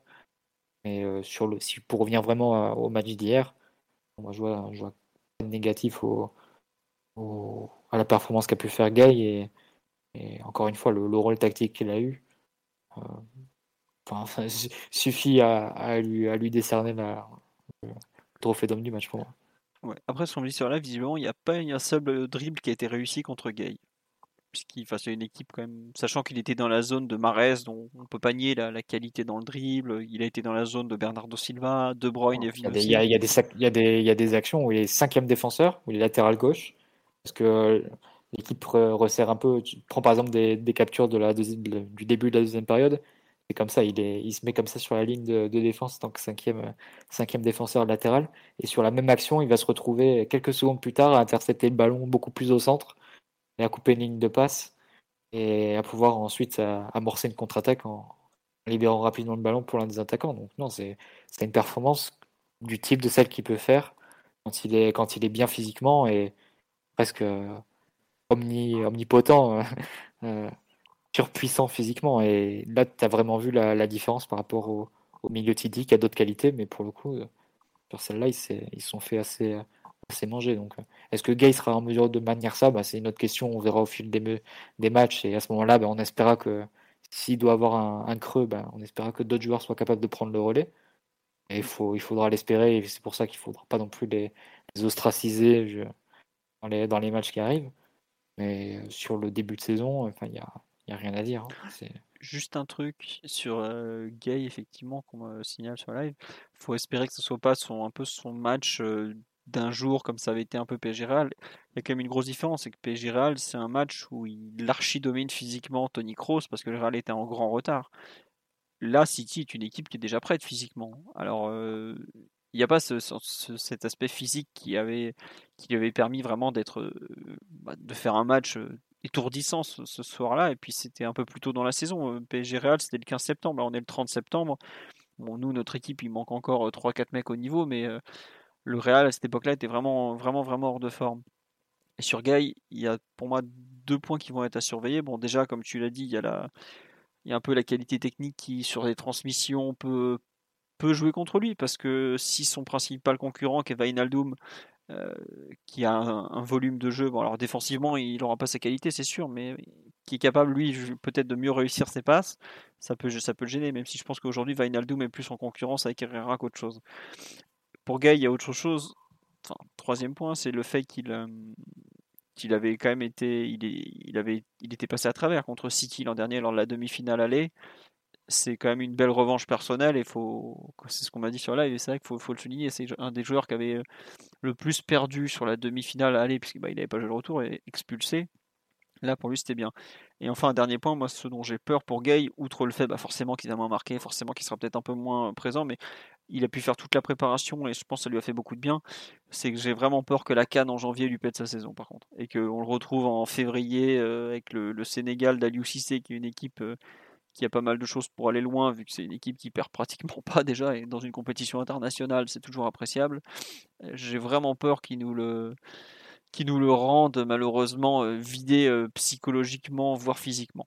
ça, ça va être un vrai souci. Je sais pas si pour les plus anciens, ceux qui se rappellent, Okocha a fait une saison 99-2000 où il est replacé en relayeur aux côtés de Pierre Ducrot. Il fait une première partie de saison incroyable. Il va à la Cannes et il est rentré, bah, il avait ni les jambes ni la tête. Euh, forcément, ça avait été beaucoup moins bon sur la fin. Et j'ai un peu peur que Gay, qui aujourd'hui me paraît le milieu numéro 2 du PSG, parce que je ne sais pas si vous vous rendez compte, mais à la sortie de Verratti, euh, Thomas, Thomas désolé, Maurizio Pochettino, il n'a pas fait un remplacement poste. Il aurait pu faire rentrer Danilo Paredes. Non, il a, il a déplacé Gay devant la défense et il a fait rentrer un relayeur. Et je trouve que tout à l'heure, euh, Simon Omar n'était pas d'accord sur l'idée de hiérarchie, qui, je suis d'accord, euh, bouge. C'est le principe de, la hiérarchie dans le football. Chaque match la remet en cause, et tant mieux. Sinon, ça, ça on se ferait chier quand même, faut le dire. Euh, il y a pour moi une vraie hiérarchie qui s'est mise en place, à savoir qu'aujourd'hui, euh, c'est le milieu numéro 2 parce que c'est celui que tu le moins envie de sortir. Je pense que Pochettino, à la mi-temps, euh, il, a dit, il, a dû, parler avec lui, il a dû lui dire faut, faut pas que tu sortes parce qu'on a vraiment besoin de toi. Et on se rappelle qu'en janvier, quand il est arrivé, il l'a presque pas fait jouer parce qu'il y avait les rumeurs autour d'un départ possible et on, ne comprenait pas. On l'avait dit que par rapport à ce qu'était le style Pochettino à, à Tottenham, pourquoi il ne joue pas Si, c'est un joueur intense, c'est un joueur physique, c'est un joueur qui s'est pressé, euh, etc. Et il l'utilisait pas. Bon, alors il s'avère que c'était de l'extra sportif, que dans ces cas-là, Leonardo met un peu la pression pour pas qu'il utilise les joueurs qu'il va faire partir. Et Gay faisait un peu partie des joueurs qu'il était prêt à céder. Bon, il s'avère que la seule offre qu'on avait reçue, c'était un prêt Newcastle. Et bon, quand tu t'appelles Idriss Gueye, que tu es presque titulaire au PSG, jamais tu vas à Newcastle. Il hein, faut quand même euh, se mettre à la place du joueur. Hein. Enfin, ça, c'est un autre sujet. Mais bref, vraiment, moi, je suis très content pour lui. J'espère qu'il saura continuer et qu'il euh, va, va réussir peut-être à trouver des schémas de jeu euh, ou même un rôle de relayeur comme ça qui lui va peut-être mieux que le double pivot. Est-ce que le PSG va continuer dans un milieu à 3 qui lui offre à la fois de la liberté mais des, une dimension euh, défensive et physique qu'il doit avoir? À voir, mais bon. Je sais pas, Simon, toi qui es un peu plus dur que nous sur le match d'hier, quelle, euh, quelle fin tu, ou quelle suite tu vois pour, pour Gay, par exemple? Euh, Tu penses que ces bah, problèmes. Il y a une chose un petit peu paradoxale sur certains, certains matchs européens de Gay, c'est que dans sa nature de joueur, il est très très attiré par tout ce qui se passe devant lui, notamment pour défendre, pour presser, pour euh, sortir parfois dans des zones très difficiles ou, très lointaines. Et en réalité, si tu fais un peu le bilan de ces gros matchs européens, hormis celui euh, face au Real où Tony Kroos était en déambulateur et où le Real de Zizou, on avait à peu près rien à faire de, cette rencontre, euh, tous les matchs où il est énorme, c'est des matchs où tu joues très bas, très en zone. C'est le match d'hier, c'est le match retour à Dortmund, où pareil, on joue très très à plat au milieu avec euh, un système rigide. Et c'est même le match du Bayern euh, aller, où il est énorme, et pareil, où tu défends euh, assez bas, très très en zone, très loin en fait de son style, soi-disant, paraît-il caractéristique, où c'est on part chasser, c'est le marquage, le duel et l'aventure. Donc peut-être qu'en fait on s'est un peu trompé sur, sur Idriss Gueye et que lui-même se trompe un peu sur ses qualités. Le côté tout terrain, capable d'harceler à toutes les hauteurs. Peut-être que c'était très bien à Aston Villa, peut-être que maintenant, à 30 ans passés, dans un PSG qui a besoin d'autre chose, euh, sans doute qu'il est bien meilleur dans les matchs où, où, on défend avec une vraie structure un petit peu plus basse. Et, et d'ailleurs, le, 4-3-3 de contre-pressing s'était épuisé et Tourelle voulait plus en entendre parler. Alors qu'il était. Euh, enfin, c'était un peu sa formule fétiche pendant longtemps. Donc, première chose sur lui.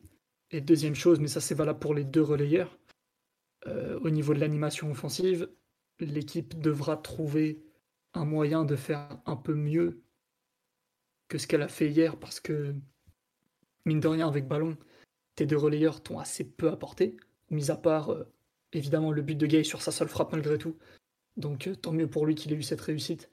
Et Herrera, euh, l'occasion aussi en première mi-temps, seule frappe du match. sinon, avec ballon, quand on l'a eu, c'était pas n'importe quoi évidemment, mais c'était très neutre. Ça n'a pas beaucoup aidé l'équipe à avancer, ça a énormément isolé les attaquants. Et on en a déjà parlé tout à l'heure, et collectivement avec ballon, c'était pas terrible. Euh, si tu veux garder ces deux joueurs-là en en faisant des leaders au poste de relayeur du milieu de terrain, euh, tu vas vite heurter à certaines limites, à mon avis. Hmm. Parce que là, pour l'instant, tout se goupille bien au niveau des résultats et l'équipe est pas si mauvaise que ça, il faut, faut quand même le dire. Mais offensivement, on manque de continuité, on manque de qualité. Euh, ta ligne de trois attaquants comme ça a beaucoup de mal à peser sur les défenses. Et tes milieux, à part sur certaines projections, ont un peu de mal à t'aider. Donc, euh, donc à voir lequel des deux pourrait euh, peut-être euh, faire un petit tour ailleurs pour laisser place en, quatrième attaquant, par exemple. Ah, j'ai cru que tu allais, nous glisser le, le grand retour de, de, de l'ami. C'est évident, tu peux pas te passer d'un tel joueur si longue période de temps, mais surtout un, attaquant en plus. Parce que c'est bien sympa euh, le 4-3-3 euh, un peu héroïque et courageux qu'on nous sort de temps en temps, mais euh, souvent c'est des matchs très très inaboutis avec ballon. Mm. Et, il faudra peut-être présenter d'autres choses, un autre visage. Après, évidemment, je suis pas là en train de tirer des conclusions parce que les conclusions du 30 septembre, ça fait beaucoup rigoler. Et en général, on regarde ça 2, 3, 4 mois après en disant putain, qu'est-ce qu'on était con. Donc euh, non, aucune conclusion, aucune hiérarchie, aucune, aucun ce qu'on veut. Très bon match, défensivement parfait, dans une configuration qui lui va de mieux en mieux à mon avis. Euh, loin des, matchs, euh, même contre Barcelone, hein, où c'était de nouveau le milieu à 3, allez on y va, on part chasser, c'est la teuf. On s'était fait ouvert de tous les côtés. Ah oui, le, retour, on pas, on s'est fait ouvrir, je te confirme. Et voilà, donc un très bon match. Herrera un petit peu moins, notamment parce qu'en début de deuxième mi-temps, il se fait ouvrir un peu dans tous les sens. Et avec ballon, c'était pas, pas terrible. Mais malgré tout de la réussite, parce que euh, il y a une passe euh, ratée de Gay dans la surface où il y a un compte favorable et ça part sur une bonne action derrière. Et l'action du but, pareil, Herrera qui rate une passe plein rond central. Et pareil, compte favorable, ça revient dans les pieds de Messi, je crois, et, on va mettre le but. Donc, euh, pourvu que ça dure. Hein. Ouais, euh, bon, on a fait le tour sur Gay. Je pense que Herrera, on en a un peu parlé dans l'animation. Et comme tu dis, il fait pas un match qui nécessite forcément d'en parler beaucoup. Hein. C'est pas, pas du tout contre lui, mais on en est quand même déjà à 2h20 de podcast, donc on va un peu avancer. Est-ce qu'il y a un joueur. On a beaucoup parlé un peu de l'animation offensive, euh, tout ça, tout ça. Est-ce qu'il y a un joueur sur la ligne d'attaque dont vous voulez en parler en particulier hein? On a, on n'est pas obligé honnêtement, parce que c'est vrai que globalement c'est un peut-être les, grands absents. Oh, allez, quand même, on va dire un petit mot sur le, premier but de, Lionel Messi, non? C'est quand, même un petit événement, euh, même à l'échelle du PSG de, QSI. Euh, cette frappe, euh, ce but, ça sera un peu notre conclusion sur les perfs individuels. Qui, veut en parler peut-être de, l'action de. on peut parler de l'action complète, on peut parler d'autre chose. Hein, qui, veut évoquer peut-être ce, bah, ce, Lionel Messi plus, Lionel Messi que nature, quoi, globalement. C'est un but qu'on a l'impression d'avoir déjà vu plein de fois, quoi, non? Un but qu'il a mis plein de fois, c'est un but qu'il continuera de mettre, je pense. Et surtout, c'est un but qui sauve son match. Euh, lui, à l'instar des autres attaquants, a fait un match relativement anonyme, voire moyen, voire pas terrible. Euh, enfin voilà quoi. T'as Mbappé qui passe 3, 3 dribbles sur 10, qui se fait mettre hors jeu 150 fois et qui a beaucoup beaucoup de mal à, peser, même si au final il est décisif. Neymar qui doit encore retrouver euh, un peu de maestria technique malgré euh, euh, le fait que une fois de plus en Ligue des Champions, il a, il a plutôt fait les efforts pour l'équipe et, le match n'est pas indigne, mais très loin de son meilleur niveau. Et Messi, il fait un match tout à fait transparent, à part une ou deux prises de balles comme il sait faire et peut-être la récup dans nos 30 mètres quand ça devient un peu difficile à l'heure de jeu. Mais le but sauve vraiment son match pour le coup. Si il met pas ce but-là et que le match finit à 1-0 ou 1 partout, on aurait été, je pense, très déçu du rendement de Messi en lui trouvant euh, toutes les excuses du monde. Ah. Encore une fois, là, les choses se goupillent plutôt bien parce qu'il lance sa saison, il ouvre le compteur but, il scelle la victoire en mettant euh, un but magnifique qui va marquer l'histoire, euh, la sienne et peut-être même celle de cette équipe-là cette année. Mais hormis ça, ça a été un match très moyen de sa part et vivement qu'il puisse lancer sa saison de manière un petit peu plus convaincante. Quoi. Ouais. Après, tu dis c'est un match qui va marquer euh, sa saison. Euh, c'est un match c'est un but, excusez-moi, qui a marqué la planète en tout cas. Parce qu'aujourd'hui, euh, on, découvre le deuxième effet Lionel Messi au PSG. Même si je te rejoins, ceux qui ont vu le match seront, je pense, d'accord qu'il n'a pas fait un très très grand match, hein, mais on a vu qu'il cherchait sa place. Du match. De quoi Un seul tir du match, c'est le but. Après, c'est pas le genre de type à gâcher des cartouches. Hein. Faut, quand même le rappeler. En général, il, il est, pas, il est plutôt précis comme joueur. Mais euh, c'est vrai que comme dit sur là, moi à un moment je me suis demandé s'il allait pas sortir au profit d'un profil plus défensif euh, pour passer dans une sorte de 4-4-2, faire deux vraies lignes de 4 ou voire même un Vainaldum ou un Draxler par exemple qui, qui vient un peu mieux aider euh, sur le côté quoi. Mais le but qu'il met, il faut quand même bien être conscient que c'est peut-être un but qui va le rapprocher encore un peu d'un septième ballon d'or. Parce qu'aujourd'hui, c'est un trophée auquel il est très. Il est, quand même pas trop mal parti. Il a quand même gagné la Copa América. Je pense que s'il arrive à en mettre encore, par exemple, un au match retour, dans un match qu'on perdrait pas ou, en tout cas en étant proche, c'est peut-être aujourd'hui le dernier but. Enfin, c'est une des dernières marches qu'il a à gravir avant d'aller chercher ce, septième trophée qui serait aussi euh, pour le PSG le, premier avec le joueur euh, sous les couleurs, parce que celui il a été avec le Milan AC au final, même si c'est en grande partie grâce à sa saison parisienne. Mais je, pense à un but en fait qui, qui est important, comme tu l'as dit, dans son histoire personnelle, dans l'histoire du club aussi, parce que c'est quand même. Euh, bah c'est pas rien, Lionel Messi, si je me trompe pas, c'est le, le premier ballon d'or qui joue sous les couleurs du PSG ou alors j'en ai, loupé un, mais c'est possible que j'en ai loupé un, qu'il y en ait un évident qui. Enfin, je veux dire, Ballon d'Or euh, après l'avoir eu, en fait, pas avant, parce que j'ai parlé de juste avant. Et c'est quelque chose quand même de, de, rare, et euh, c'est aussi pour ça qu'on l'a fait venir, c'est pour avoir la magie de Lionel Messi. Et là, tu, tu l'as eu qui est sorti, je crois que c'est le commentateur de Bein Sport qui dit ouais, le, génie est sorti de la lampe, bah, c'est un peu ça. Quoi. Et c'est vrai que, comme dit sur la live, quand il contrôle le ballon, la première touche de balle, quand il va vers le but, t'as un peu le temps qui s'arrête. Tu sais que, bah, s'il n'y a pas un, miracle défensif au milieu, euh, ça va être chaud pour l'adversaire. D'ailleurs, bah, il n'y a pas eu de miracle défensif, même si côté Citizen, ils sont en train de se battre pour savoir euh, si Emric Laporte a été mauvais. Évidemment, c'est Emric Laporte. Réfléchissez un peu. Bref. Euh, tu as, je trouve, sur l'action, un peu tout, tout ce que le PSG est allé chercher qui est arrivé d'un coup et quelque part enfin, parce que hum, c'était quand même son quatrième match. Et Lionel Messi qui marche pas, qui marque pas pendant quatre matchs, c'est long quoi. Voilà, enfin c'était juste mon petit point sur ce but qui me paraît euh, en déconnectant un peu de la partie technique et tout ça. Quoi. Je sais pas Omar ou Mathieu si vous voulez revenir sur le match de Messi, ce but ou, tout ça. Effectivement, euh, c'est marrant aussi au début de l'action de voir euh, Messi demander le ballon à Verratti ne t'inquiète pas, Marco Verratti te, voit, Marco Verratti le sait, Marco Verratti te servira parce que tu, il sait très bien les choses. Euh, oui, Omar ou Mathieu, sur un peu le but de Messi, un peu son, match en général, si vous voulez, euh, ce que disait un peu Simon sur, euh, sur tout ça. Un des deux là, quand même, me laissez pas tout seul. Il est tard déjà.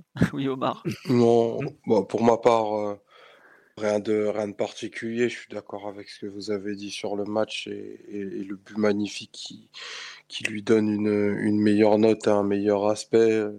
Je saluerais quand même la, toute la finesse de Mbappé sur, euh, sur cette action-là qu'il avait déjà tenté à deux ou trois reprises dans le match. C'est toute la différence avec Sterling, par exemple, qui, vit le même type de match que lui, mais qui lui n'a pas ce, ce sens du jeu, cette justesse pour ouvrir un, pour ouvrir un espace pareil pour, pour, pour un de ses milieux et, et ça fait la décision. Donc c'est un but pour la postérité. En plus, il est marqué au parc. Euh, bah, les, les grands joueurs, euh, ils ont souvent cette habitude de, de jamais louper l'occasion de marquer l'histoire. Donc euh, voilà, c'est fait. On espère qu'il y en a un wagon qui arrive derrière désormais. Mathieu, pour finir sur un peu ce, ce match, euh, ça- je- Je vais globalement, je- rebondir sur, euh, sur une remarque de, de Marc qui ne concerne pas directement Messi du coup, mais Mbappé qui a laissé deux, deux trois actions comme ça en pivot, euh, pas si inintéressantes que ça durant le match. C'est pas c'est pas un registre où il est euh, où il est attendu ou, ou remarqué d'habitude, donc euh, c'était assez intéressant. Notamment j'ai en tête une, une passe de Verratti comme ça qui collecte un peu de haut but, il résiste à la charge de la porte. Bon, ok, c'est je vous ai mis la, la sur puerta, mais je vous ai mis sur l'image du live la remise de Mbappé pour Messi que François a réussi à shooter pile au bon moment parce que Lionel Messi a choisi François pour célébrer son but. Merci, merci Léo. Euh, voilà. Non mais tu as raison effectivement de signaler le- l'évolution peut-être de Mbappé euh, qui commence à savoir Après, jouer en pivot pour lui. quoi. ouais, ça, c'est, on peut pas parler d'évolution parce que c'est, vraiment sur ce match euh, ponctuel et il faut avoir sur d'autres parce que d'autres fois durant la saison ou des, des erreurs qu'il a pu faire dans ces situations-là, on menait directement à des contre-attaques, voire à des buts adverses, enfin un but adverse en l'occurrence. Et, euh, et le deuxième point, bah, la remise de, de Mbappé qui fait sur le but. Ça, pour le coup, c'est super important quand tu es attaquant et que tu joues avec Messi. Euh, Messi, il, il la charge continuellement, celle-là. C'est-à-dire qu'il va partir sur, sur une accélération, il va s'appuyer sur un, deuxième joueur et se lui charge à ce deuxième joueur de le mettre ensuite euh, par une remise face au jeu et en position d'enchaîner en première intention. Et tu sais que dans ces situations-là, Messi est hyper précis. Quand il arrive à être euh, lancé face, face au but à- aux 16 mètres, à 20 mètres, bah, ça fait souvent, ça fait souvent but et c'est quasiment systématiquement cadré. Donc, euh, d'où l'importance et cruciale, on va dire, de, du joueur qui remise. Donc, euh, si Mbappé arrive à, comprendre que les fois où il devra partir en profondeur et faire l'appel, et les fois où, au contraire, Messi le sollicite pour le, pour le 1-2 et ensuite euh, enchaîner avec une frappe directement, bah là, ça peut, ça peut être source de, de beaucoup, beaucoup de buts. Ça, c'est évident. Comme on dit sur live, la remise, euh, la talonnade entrée de surface de Messi, euh, Mbappé pour Messi, on l'avait déjà vu contre Lyon. hein. Avec Mbappé ou avec Neymar?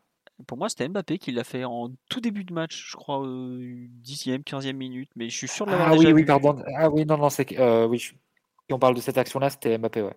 Ouais. Si je l'ai en tête. Et d'ailleurs, c'était une passe de, de Nuno Mendes pour Mbappé, il me semble. C'est possible, oui. Alors je confonds, je mets, je mixe peut-être. Peut-être, mais en tout cas, je suis sûr d'avoir Mais- déjà vu des, des remises comme ça de, de Mbappé pour Messi. Et je- On l'a vu aussi avec Neymar face à, face à Bruges, je pense. Ouais, ça c'est vrai. Après, euh, jouer avec Lionel Messi, c'est. Je pense pas que ça soit le, le plus dur de la planète en fait. Ah, tu sais, il y a des joueurs qui euh, pourraient témoigner dans le sens inverse. hein. Bon, mais souvent des joueurs qui jouent dans la même zone. C'est-à-dire les, les Dybala ou les Griezmann. C'est vrai. c'est vrai que j'avais pas pensé à eux, mais eux ils diront peut-être pas ça. ouais, en fait, c'est pas si bien que ça, non. Mais bon. Dybala avait, fait, avait eu cette phrase euh, en disant. euh, je- Après, ça avait été très mal interprété en Argentine et ils n'avaient pas vu- compris le sens euh, qui était derrière cette phrase en disant. je- Enfin, Dybala, il disait juste que comme il joue dans la même zone, c'est c'est compliqué pour lui de d'agir. Et au fond, même un joueur comme Di Maria, il l'a jamais dit. Et, et comme c'est son l'un de ses meilleurs amis, il, le- il le dira jamais. et Je pense même pas qu'il le pense. Et euh, ça, la cohabitation avec Messi, ça l'a souvent contraint à jouer euh, des postes qui euh, qui jouait plus du tout en club. Hein. Sous Sampaoli, il jouait piston gauche. Hein. Ouais, mais, Il jouait le, poste de, Conra- de Conrad de la Fuente, euh, l'ami Andrel, donc vous imaginez. Euh, il n'y a, a que Scaloni qui a, récemment qui les a mis là ensemble un peu à droite, Di Maria à droite et, et Messi en 10 derrière, derrière Lautaro, mais pendant des années et des années, Di Maria a dû, euh, dû rester de l'autre côté alors qu'il jouait plus depuis Benfica ou depuis euh, au tout début au Real. Quoi. Et donc voilà, c'est bah, il change tellement de choses dans une équipe, euh, Messi, que parfois faut, faut que tout le monde s'adapte et forcément en changeant son jeu, mais en, rajoutant des caractéristiques ou du moins en comprenant les caractéristiques de Messi pour pouvoir les, les, les mettre en avant au maximum parce que c'est le meilleur joueur au monde, c'est quand même plutôt intérêt à le mettre dans les meilleures dispositions. Non, mais tu as raison d'en parler, effectivement, de la- comment le mettre à- en, comment dire, dans les meilleures conditions. mais tu te rends compte aussi qu'il lui faut quand même pas non plus énormément pour, pour être fort. La capacité qu'il a à déclencher à 16-18 mètres, il, a, il a 34 ans. Tu, on le voit sur certaines actions qui manquent de vitesse et tout, qui manquent un peu de, de, de ouais, d'accélération.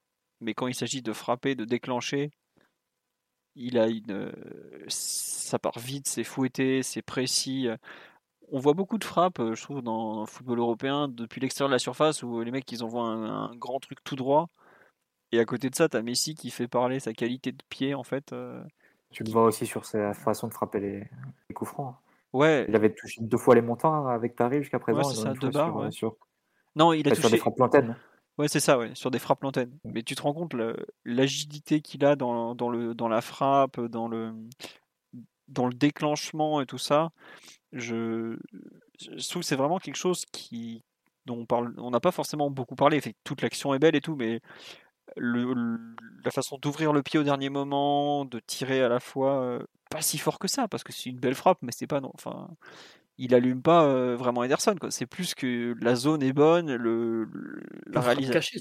Ouais, la frappe elle est cachée et elle est à la fois cachée. Il fait mine un peu d'ouvrir et il ferme le pied.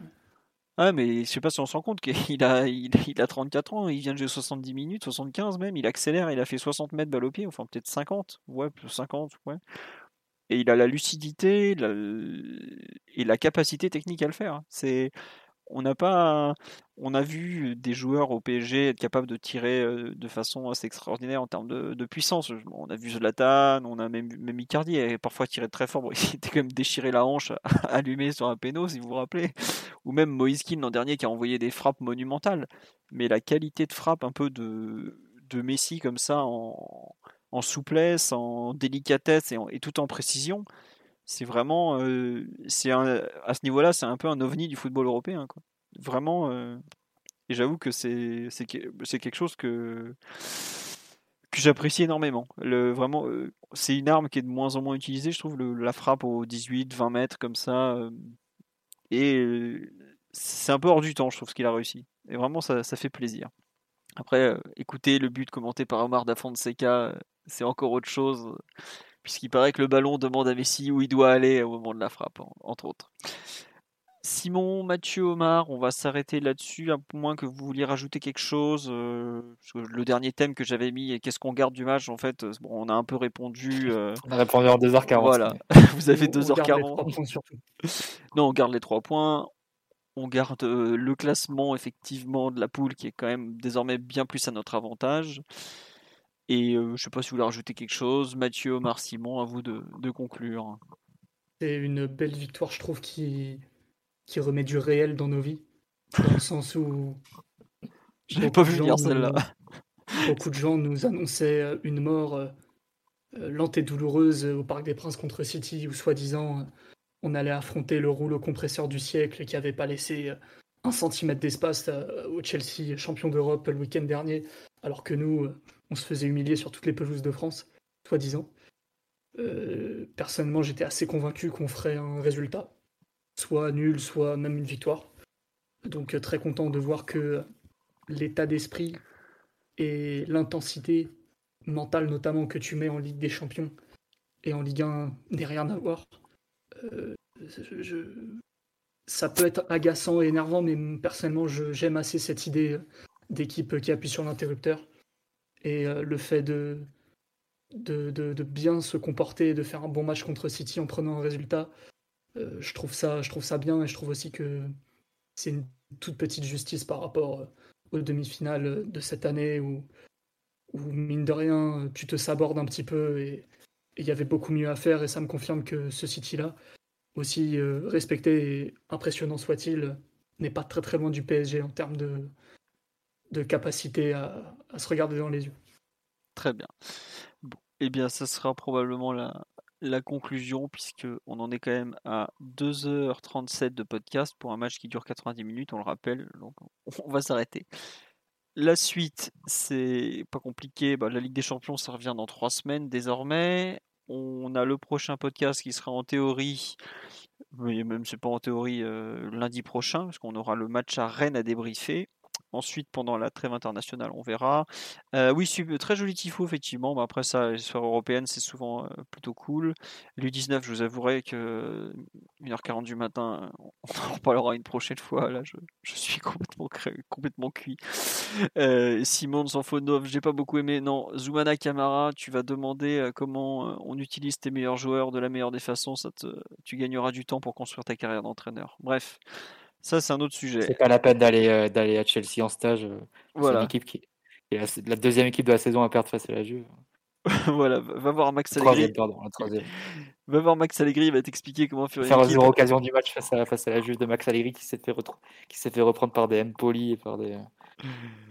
Voilà, on va t'expliquer. Zoom, va donc voir euh, Maxoul, la débrouille, qui te fait une équipe avec trois bouts de ficelle et deux vieillards, et puis tu, tu verras le football différemment. Plus sérieusement, donc pour conclure, prochain podcast lundi soir. On vous remercie pour votre fidélité comme toutes les semaines. Euh, qu'est-ce que je veux dire? N'hésitez pas à mettre un, pouce, un commentaire positif, à vous abonner à la chaîne, etc. etc. Ça, sera toujours cool. Puis comme ça, vous serez au courant aussi de, des prochaines vidéos, podcasts et tout. Et je sais plus ce que je voulais vous dire. Oui, il y a toujours le Tipeee d'actualité, évidemment. Le sub sur, Twitch ne marche toujours pas parce que nous ne sommes toujours pas affiliés. Et par contre, le jour où on le sera, on risque de devoir faire la bascule définitive. Mais on aura le temps d'en reparler, on n'est pas encore là. Sur ce, on va vous souhaiter une bonne nuit vu l'heure qu'il est. on nous remercie, mais de rien. Ça a été un grand plaisir de, de parler de tout ça avec vous. J'ai lu vos réactions en entier euh, avec mes yeux et j'en ai reparlé avec tout le monde un peu tant que possible, comme toujours, mais c'est pas forcément évident parce que les thèmes collent pas toujours aussi, je vous le rappelle. Donc voilà, je vous souhaite donc une très bonne nuit à tous et à bientôt pour un prochain podcast et à dès demain sur le site et tout ça. Ciao ciao tout le monde. Ciao. Ciao, merci à tous et bonne soirée. Bisous et bonne nuit. Voilà. Simon vous a fait votre bisou, vous ferez de beaux rêves. À bientôt. When you make decisions for your company, you look for the no-brainers. And if you have a lot of mailing to do, stamps.com is the ultimate no-brainer. It streamlines your processes to make your business more efficient, which makes you less busy. Mail checks, invoices, legal documents, and everything you need to keep your business running with stamps.com. Seamlessly connect with every major marketplace and shopping cart Schedule package pickups and see your cheapest and fastest shipping options from different carriers. With rates up to 89% off USPS and UPS rates. And with the Stamps.com mobile app, you can take care of mailing and shipping wherever you are. Make the same no brainer decision as over 1 million other businesses with Stamps.com. Sign up with Code PROGRAM for a four week trial, plus free postage and a free digital scale. No long term commitments or contracts. That's stamps.com. Code program.